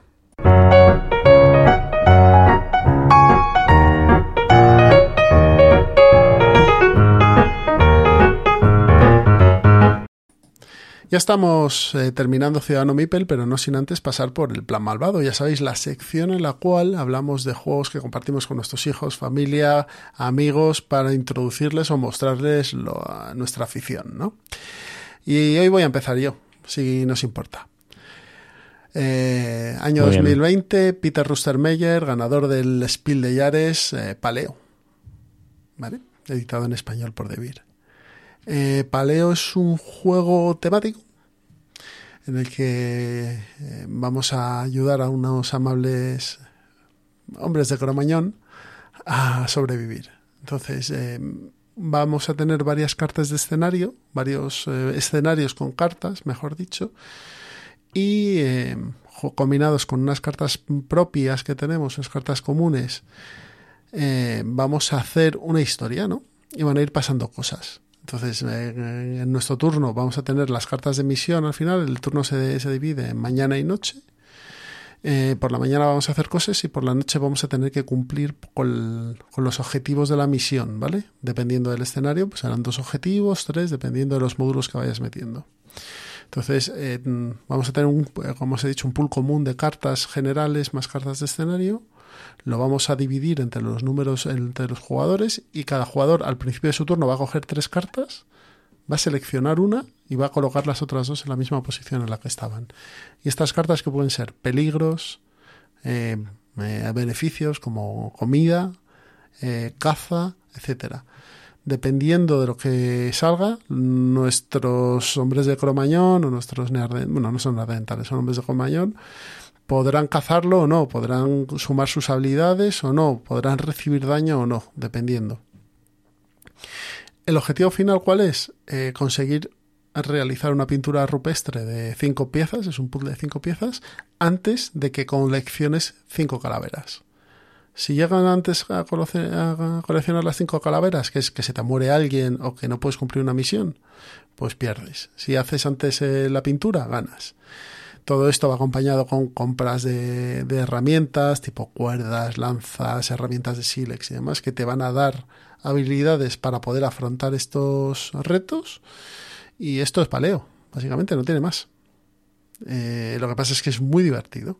Y yo la primera partida que jugué con mi hijo me miró y me dijo, ahora jugamos una segunda. Yo quiero jugar el segundo escenario ya. dije, no, hombre, no, que es de noche y es tarde. Vamos a jugar, llevamos cuatro escenarios y, y la verdad es que es eso, es que es muy sencillo de jugar, es muy, muy familiar, eh, es bonito eh, los componentes está bien, hasta tiene una parte, bueno, pues de 3D, donde pones ahí pues las eh, cartas que van al cementerio o las cartas que de descubrimiento y tiene un precio bastante ajustado, creo que son 40 y pocos euros o 40 euros, dependiendo de dónde lo compréis. No sé si vosotros lo habéis probado, Paleo. No. ¿Tú, Yo sí. Gabriel? ¿Tú sí? No, yo tampoco. Sí, sí. No sé si va con tu rollo, Gabriel, a lo mejor. Sí, sí, sí, sí. Eh, de hecho, me gustó bastante. Tiene bastante toma de decisión porque cuando te estás enfrentando a lo que sea, tienes que mirar las tres primeras cartas, ¿no? Y ahí ves, eh, decides un poco a qué ir, porque si, necesi- si los jugadores necesitan madera, pues te vas a ir a hacer un evento en el bosque. Si necesitas piedra, te vas a intentar ir a, a la montaña. Eh, ves que te vienen cartas negativas, las vas dejando y vas regulando el momento, pero llega un momento que es inevitable. Sí, las Eh, cartas negativas te las comes siempre, o sea, como, o sea, cumpliéndolas o descartándotelas y haciéndote daño, sí. Efectivamente, eh, tiene momentos muy chulos como los sueños, que son cosas que vas añadiendo al mazo, porque esto eh, se crea un mazo común y se baraja y se distribuye según el número de jugadores, pero te puede tocar casi todo malo o bueno, puede ir repartido, pero sí que es verdad que tienes que, que cooperar mucho y decir eh, dónde vas. A dos no sé qué tal irá. Yo siempre he jugado a tres y es verdad que hay como más decisión de si a uno le sale mal la jugada y necesita apoyo, siempre hay uno que va a una cosa que no es tan determinista. Eh, crear los objetos me parece un poco difícil y conseguir pintar los cinco trozos me parece complicado también. A ver, hay misiones que te dan muchos trozos de, de, de pintura y luego hay, hay objetos que construyes como el círculo de piedras y demás que también te dan bastante. Pero sí, no, construir es complicado porque tienes que tener muchos tíos que hagan cosas o, o muchas Claro. herramientas. Pero de repente el mamut lo pintas y matas a una bestia que te reclama muchísima fuerza. Si vas muy justito y mola mucho porque te puedes encontrar que tienes muchos personajes y eso es bueno y malo. Bueno porque tienes muchas habilidades y malo porque si se te van muriendo son calaveras que vas acumulando. Entonces Sí. tiene muchas cosas. Mm, A mí me, me gustó. Y hay que darles de comer y demás, sí. No, el juego es muy completo, ¿eh? la verdad. O sea, si buscáis un... Y además sí que es un juego familiar de verdad. O sea, no tiene tres reglas, se explica en dos minutos y lo podéis jugar con todo el mundo que, que quieras. O sea que, bueno, si estáis buscando un juego familiar para jugar con niños de a partir de 8 años, 9 años, este paleo, y han jugado cosas antes, este paleo es un- una muy buena opción. Incluso para jugar con jugones entre partidas también, una partidita no, no está nada mal. Yo lo he jugado solo con jugones, ¿eh? Y el pique es divertido. Porque si no consigues pintarlo, es en... se te queda un poco cara de tonto. Sí, sí. no. Pero sí, sí, muy divertido. Pues nada, ¿quién es el siguiente? Pues creo que me toca a mí, ¿no? O a ti, perdón. Bueno, pues mm, voy a ser eh, un poco más rápido mm, mm, porque es un juego que tampoco da la mecánica súper rápida, es muy fácil de, de explicar, muy rapidito. Es el Cal- Calaveras de Sedlec. Es uno de los juegos de, de carteritas que está sacando desde hace ya un, pues creo que un par de añitos, ¿no? Saltan Piper en España. Eh, pues de la última jornada eh, sacaron ya creo que algo en alguno de estos últimos programas he hablado de algunos eh, sacaron el Calaveras de Setlec el Isla Animal y el Nutrias, Nutrias Ganadoras, ganadoras. sí. y, sí, y la verdad es que los tres eh, sobre todo Nutrias Ganadoras y este mm, Calaveras de Setlec son dos juegos mm, que con 18 cartas es que no se puede pedir más en este, bueno, pues eso, son 18 cartas que fue lo pones en el, bueno, es de, de para dos o tres jugadores. Con las 18 cartas formas seis mazos, mini mazos, seis mazos pequeñitos en el centro de la mesa, con tres cartas cada mazo. Y nada, se van descubriendo cartas y tú en tu turno simplemente o, muestras cartas o te llevas cartas a, a- a tu mano. Y luego las vas bajando en, a tu cementerio. Entonces el juego consiste en montar el cementerio en el que esté la gente más mm, feliz y contenta y te dé puntos de victoria. Cada carta tiene dos partes, eh, la parte superior y la parte inferior, y ahí, bueno, pues en tu cementerio representa a una persona, un, un campesino, un noble, un, un sacerdote, un villano y, y unos enamorados, creo que son los que hay. Y según cómo los vayas poniendo, la disposición en la que los, los va- vayas poniendo en tu, en tu cementerio, pues te va a dar más o menos puntos. O sea que la premisa es muy sencilla. Hay muchos juegos de, de, así similares, pero la agilidad con la que se hace, con la que se juega en este juego, una partida que son, bueno, pone 20 minutos en la BGG, esto se juega en 5 minutos. Eh, lo hace que te sientas y juegas cinco partidas seguidas con los niños sin, sin darte cuenta. Eh, es muy rápido, no tiene entreturno, no tiene. Las decisiones son, bueno, tienen el peso justo para jugarlo con, con los niños y es súper divertido. Lo, lo- lo bueno ha funcionado muy bien. Lo bueno de estos juegos son, para empezar, que te los puedes llevar en una cartera. Claro, Y, y lo, siguiente, y lo siguiente es la velocidad que tienes jugándolos. O sea, quien no tiene entreturno, que son Sí. rápidos de desplegar, que, que en 10 minutos, 15 minutos los has jugado. Este le tengo ganas. Yo me lo he comprado, por- me lo he comprado porque me lo habéis co- recomendado vosotros y tiene Sí. buena pinta esto del osario ahí, los huesos. Además se puede jugar Sí, en solitario. sí, ¿Cómo? Que se- En eh, digo que solitario. sí, tiene, tienes una expansión Tien- que sí, para jugar en en, solitario. la misma carterita. En la misma carterita tiene una expansión para jugarlo en solitario. Yo, Este- hombre, yo lo juego con los niños, no, no sé si el tema es muy... Es un, osa- es un osario, es un osario de huesos, tampoco es una cosa. Pero bueno, sí, yo lo metería en, un- en mi top de juegos de cementerio, sin duda. ¿Tienes muchos juegos de top de Hombre, cementerios? ya o- he hablado, ya he hablado de dos hoy. Pues Hoy, de- hoy- hoy he hablado de hoy lleva Después dos. le doy una vuelta a ver si hay alguno más. Y es un top 2, ¿no? O sea, ya. ya. Sí, sí, este está en el, en el top 2 está como mínimo. De los Lo- 10 luego juegos- le doy una pensada ya. De los cuatro juegos de cementerios es el top 2 este. Ah, ¿Tú, Dice- Gabri- ¿Tú, Gabriel, lo has probado este Setlec? No, no, y por lo que dicen es el mejor de los juegos que tiene Butonsai. Eh, creo que es el mejor valorado y el que mejores opiniones tiene. Es, eh, bueno, Butonsai y Saltan Piper Games. Y es- sí que le tengo ganas. Eh, este, me han dejado. Ya lo había escuchado, más lo que acaba de comentar Miguel. Bueno, a ver si lo pruebo y, y puedo opinar. de Button Side tengo, tengo todos los juegos y yo, a mí quizá este es el que más eh, me ha gustado. Bueno, el Tusi Musi también está muy bien. Sí está muy bien, ¿eh? Y, y Caravana al Oeste también Sí. está bien. Sí, pero este, este, este me gusta más, creo yo. Mm. Y vienen de camino ya otros, otros, no sé si dos o tres. Tres más. No, dos y una expansión del Dos y Tusi una Musi. expansión. Exacto. Mm. Robert, Sí, pues yo traigo un juego del 2018 que fue el ganador del Spiel des Jahres del 2019, el Just One, que es de Ludovic Rudy y Bruno Sauter, que son los integrantes del estudio Sirius Pulp, que son los que sacaron el Seven Continent. Y después de haber sa- sacado el Seven Continent, sacan un juego de 20 minutos de un 1 de, de peso, que básicamente, bueno, es un, es un party eh, que se juega de 3 a 7 jugadores, en donde en cada vamos a sacar 13 cartas, por lo tanto vamos a jugar 13 turnos, y en cada turno va a haber un jugador activo que va a revelar una carta sin ver qué es lo que, lo que contiene esa carta. Contiene cinco palabras y va a decir un número al azar para saber cuál de esas palabras tiene que adivinar. Los otros jugadores van a mirar la palabra y van a poner palabras que le ayuden a identificar la, la palabra que tiene que, que adivinar. Lo escribe en una, en- en- bueno, en una pizarrita que, que- que tenemos y, y la revelan, pero con los ojos cerrados del jugador activo.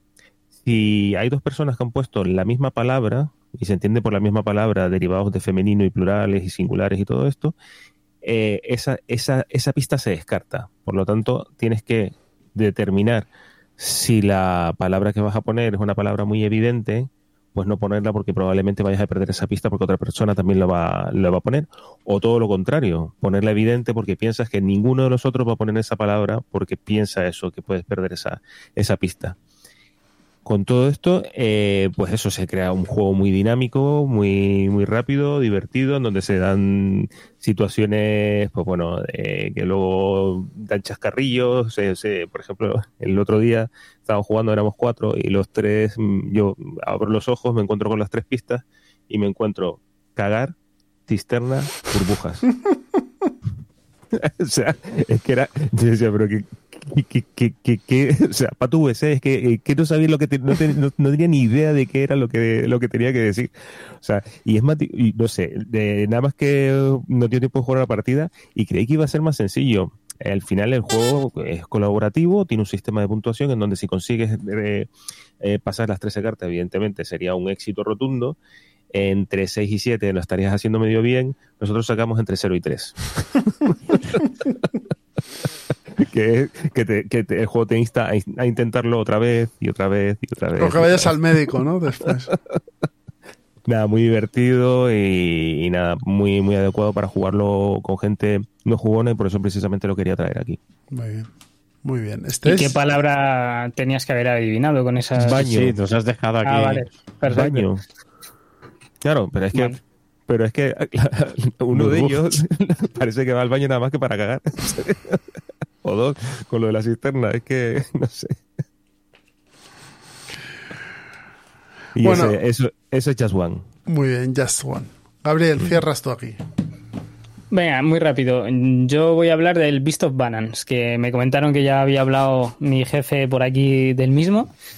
Pero es verdad que es un juego de apilar eh, que lleva una tableta y se hace muy entretenido. Mm, Creo mm, bastante más que el animal sobre animal, por ejemplo. Que, es más o menos para. O sea, sería un rango de edad inferior que este Beast of Balance, ¿vale? Porque es verdad que eh, es a partir de 7 años. Pero vamos, que por apilar animales y verlos en la tableta, cómo se digitalizan y apilar más y ver más y cruzarlos y migrarlos y ver nuevos y, y descubrir, mm, no tiene por qué tener, o sea, con que tenga un poco de destreza y los pueda colocar encima del socle es más que suficiente. Y es muy entretenido porque am, ves la cara de sorpresa, ves, o sea, es, es yo, yo todavía el mío es muy pequeño, ¿vale? Entonces eh, andamos todavía en ese, en ese estado de, de introducirle poco a poco. Le he querido, querido jugar con él al Magic, pero aparte de comerse las cartas, poco más. ¿Pero cuántos años tiene tu chaval? Eh, dos años y poco, dos años y tres meses. Está en la fase de puzzles todavía. No, los puzzles no le gustan. A él le gusta más el entretenimiento. A tapear ya. Dentro de poco el Monza. El Monza ya con tres años le puedes meter el Monza. Bueno, cuatro años. Eh, no, al Monza ya hemos jugado. Y sí, eh, los colores él, él los va moviendo por colores. Tira al lado y lo intenta mover de color a color. O sea, es más reconocimiento de color. El de pescar, o sea, sí, sí, sí creo que tengo eh, más, no voy a decir más juegos para él que para mí, porque sería mentira, pero tengo muchos y, y sí que me gusta bastante. Ava, Ava es fuerte en ti, ¿no? Eh, sí, pero no solo eh, no solo ABA, sino también los de mm, eh, Think Game, me parece que se llaman, eh, que tienen el Bunny Boo, que es eh, de reconocimiento de patrones, eh, tienen el Good Night, que es igual. Es todo tarjetitas y intentar reproducir los patrones y lo puedes complicar más o menos. Y ABA sí, ABA tengo cajas amarillas por casa, tengo muchas. Muy bien, este Beast of Farlands, como dices tú, es de, de montar animalitos en, una, en un pedestal y te aparecen ahí en la tablet. La verdad es Sí. que Es muy divertido el juego y, y no solo para niños, eh, te lo pasas bien. Al final con este tipo de juegos Sí, pasas Sí, un buen sí. rato de partida, sí. Mm. Pues bueno, con esto terminamos este episodio 67 de Ciudadano Mipel. Muchas gracias, Gabriel, por pasarte por aquí. Muchas pues no, gracias, gracias a vosotros por invitarme. por iluminarnos Si es que con tu sabiduría. No, que va, si hablo más en este que en el mío, si es que manda narices. No te dejan Si no- si me deja- Claro, no me dejan hablar. O sea, es que en punto de victoria no puedo hablar. Entonces tengo que venir a programas que me invitan para poder hablar. Si es que no, no tiene sentido. Eso está, está Pablo ahora tomando notas ahí para después Buah, echarlo eh, en cara. Tenemos el 100, ya, ya veremos las puyas del Sí, 100. sí.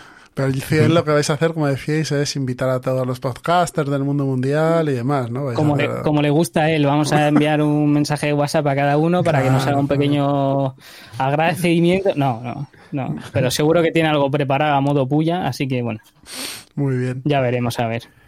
Pues nada, Sí, sí, estamos expectantes aquí por el episodio 100 de. Punto de Victoria. estamos ahí, ahí, así, Sí. así. Sí, igual que yo entonces. Tenemos el 69, eh, que también es un número a tener en cuenta. Bueno, a nosotros nos cae Hombre. 69 dentro de nada, o sea que, Pues ahí a ver qué hacéis. Estaré yo expectante. pues poco, a poco, poco. Espero, Me- que- espero mejor que no crear eh, expectación exacto, con mejor, ese número mejor, porque mejor. Bueno, pues a todos los demás, muchas gracias por habernos escuchado. Ya sabéis, si os interesa comprar alguno de estos juegos, en nuestra tienda amiga, Juegos de la Mesa de Ronda, Redonda, podéis eh, adquirirlos eh, con un buen servicio de envío y demás. Y, y siempre es un siempre es un bien apoyar a la, gente de aquí. en, en sus tiendas, en sus negocios. Eh, métodos de contacto. correo electrónico ciudadano.mipel.gmail.com Twitter, arroba Ciudadano Mipel, en Instagram estamos como Ciudadano Mipel, en Facebook, cuando no está caído también estamos como Ciudadano Mipel y nos podéis encontrar en, en nuestra página web ciudadanomipel.com donde ponemos el listado de juegos, incluso imágenes de vez en cuando. Agradeceros a todos vuestro apoyo, sobre todo a la gente que está en el programa de mecenas. Eh, ya sabéis que podéis hacerlo en Tipe, buscándonos por Ciudadano Mipel allí dentro, Tipe con tres es. Y os agradecemos cualquier aportación que queráis hacernos para continuar con este programa y, y ayudar a que suene mejor día a día. Pues dicho lo dicho todo esto, nos despedimos, señores. Hasta luego. Pues nada. Hasta un luego. placer estar aquí de nuevo. Un placer. Hasta Hasta luego. luego.